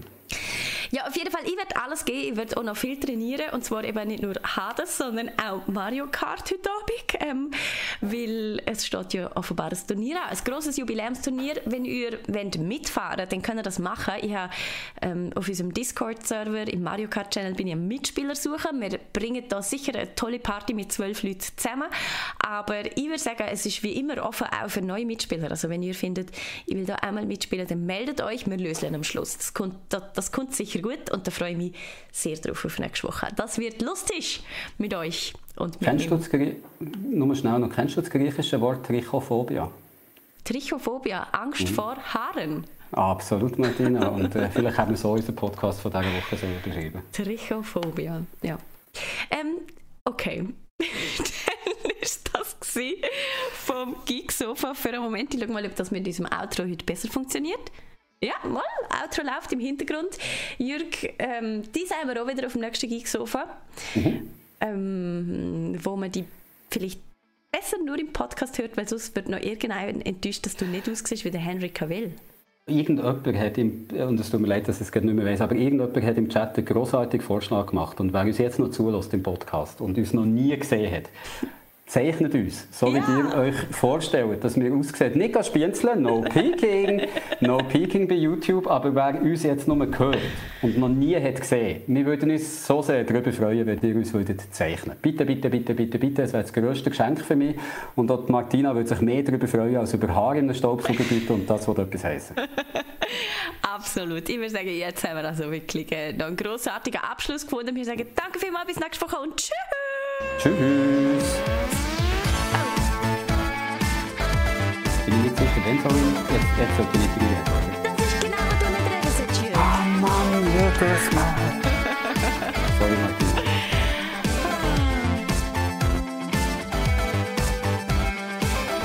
Xoran sagt, ich kann von Glück reden, dass ich meine eigenen Haare nicht sehe. Sind sie so wüst? Absolut nicht, ich finde es sehr schön.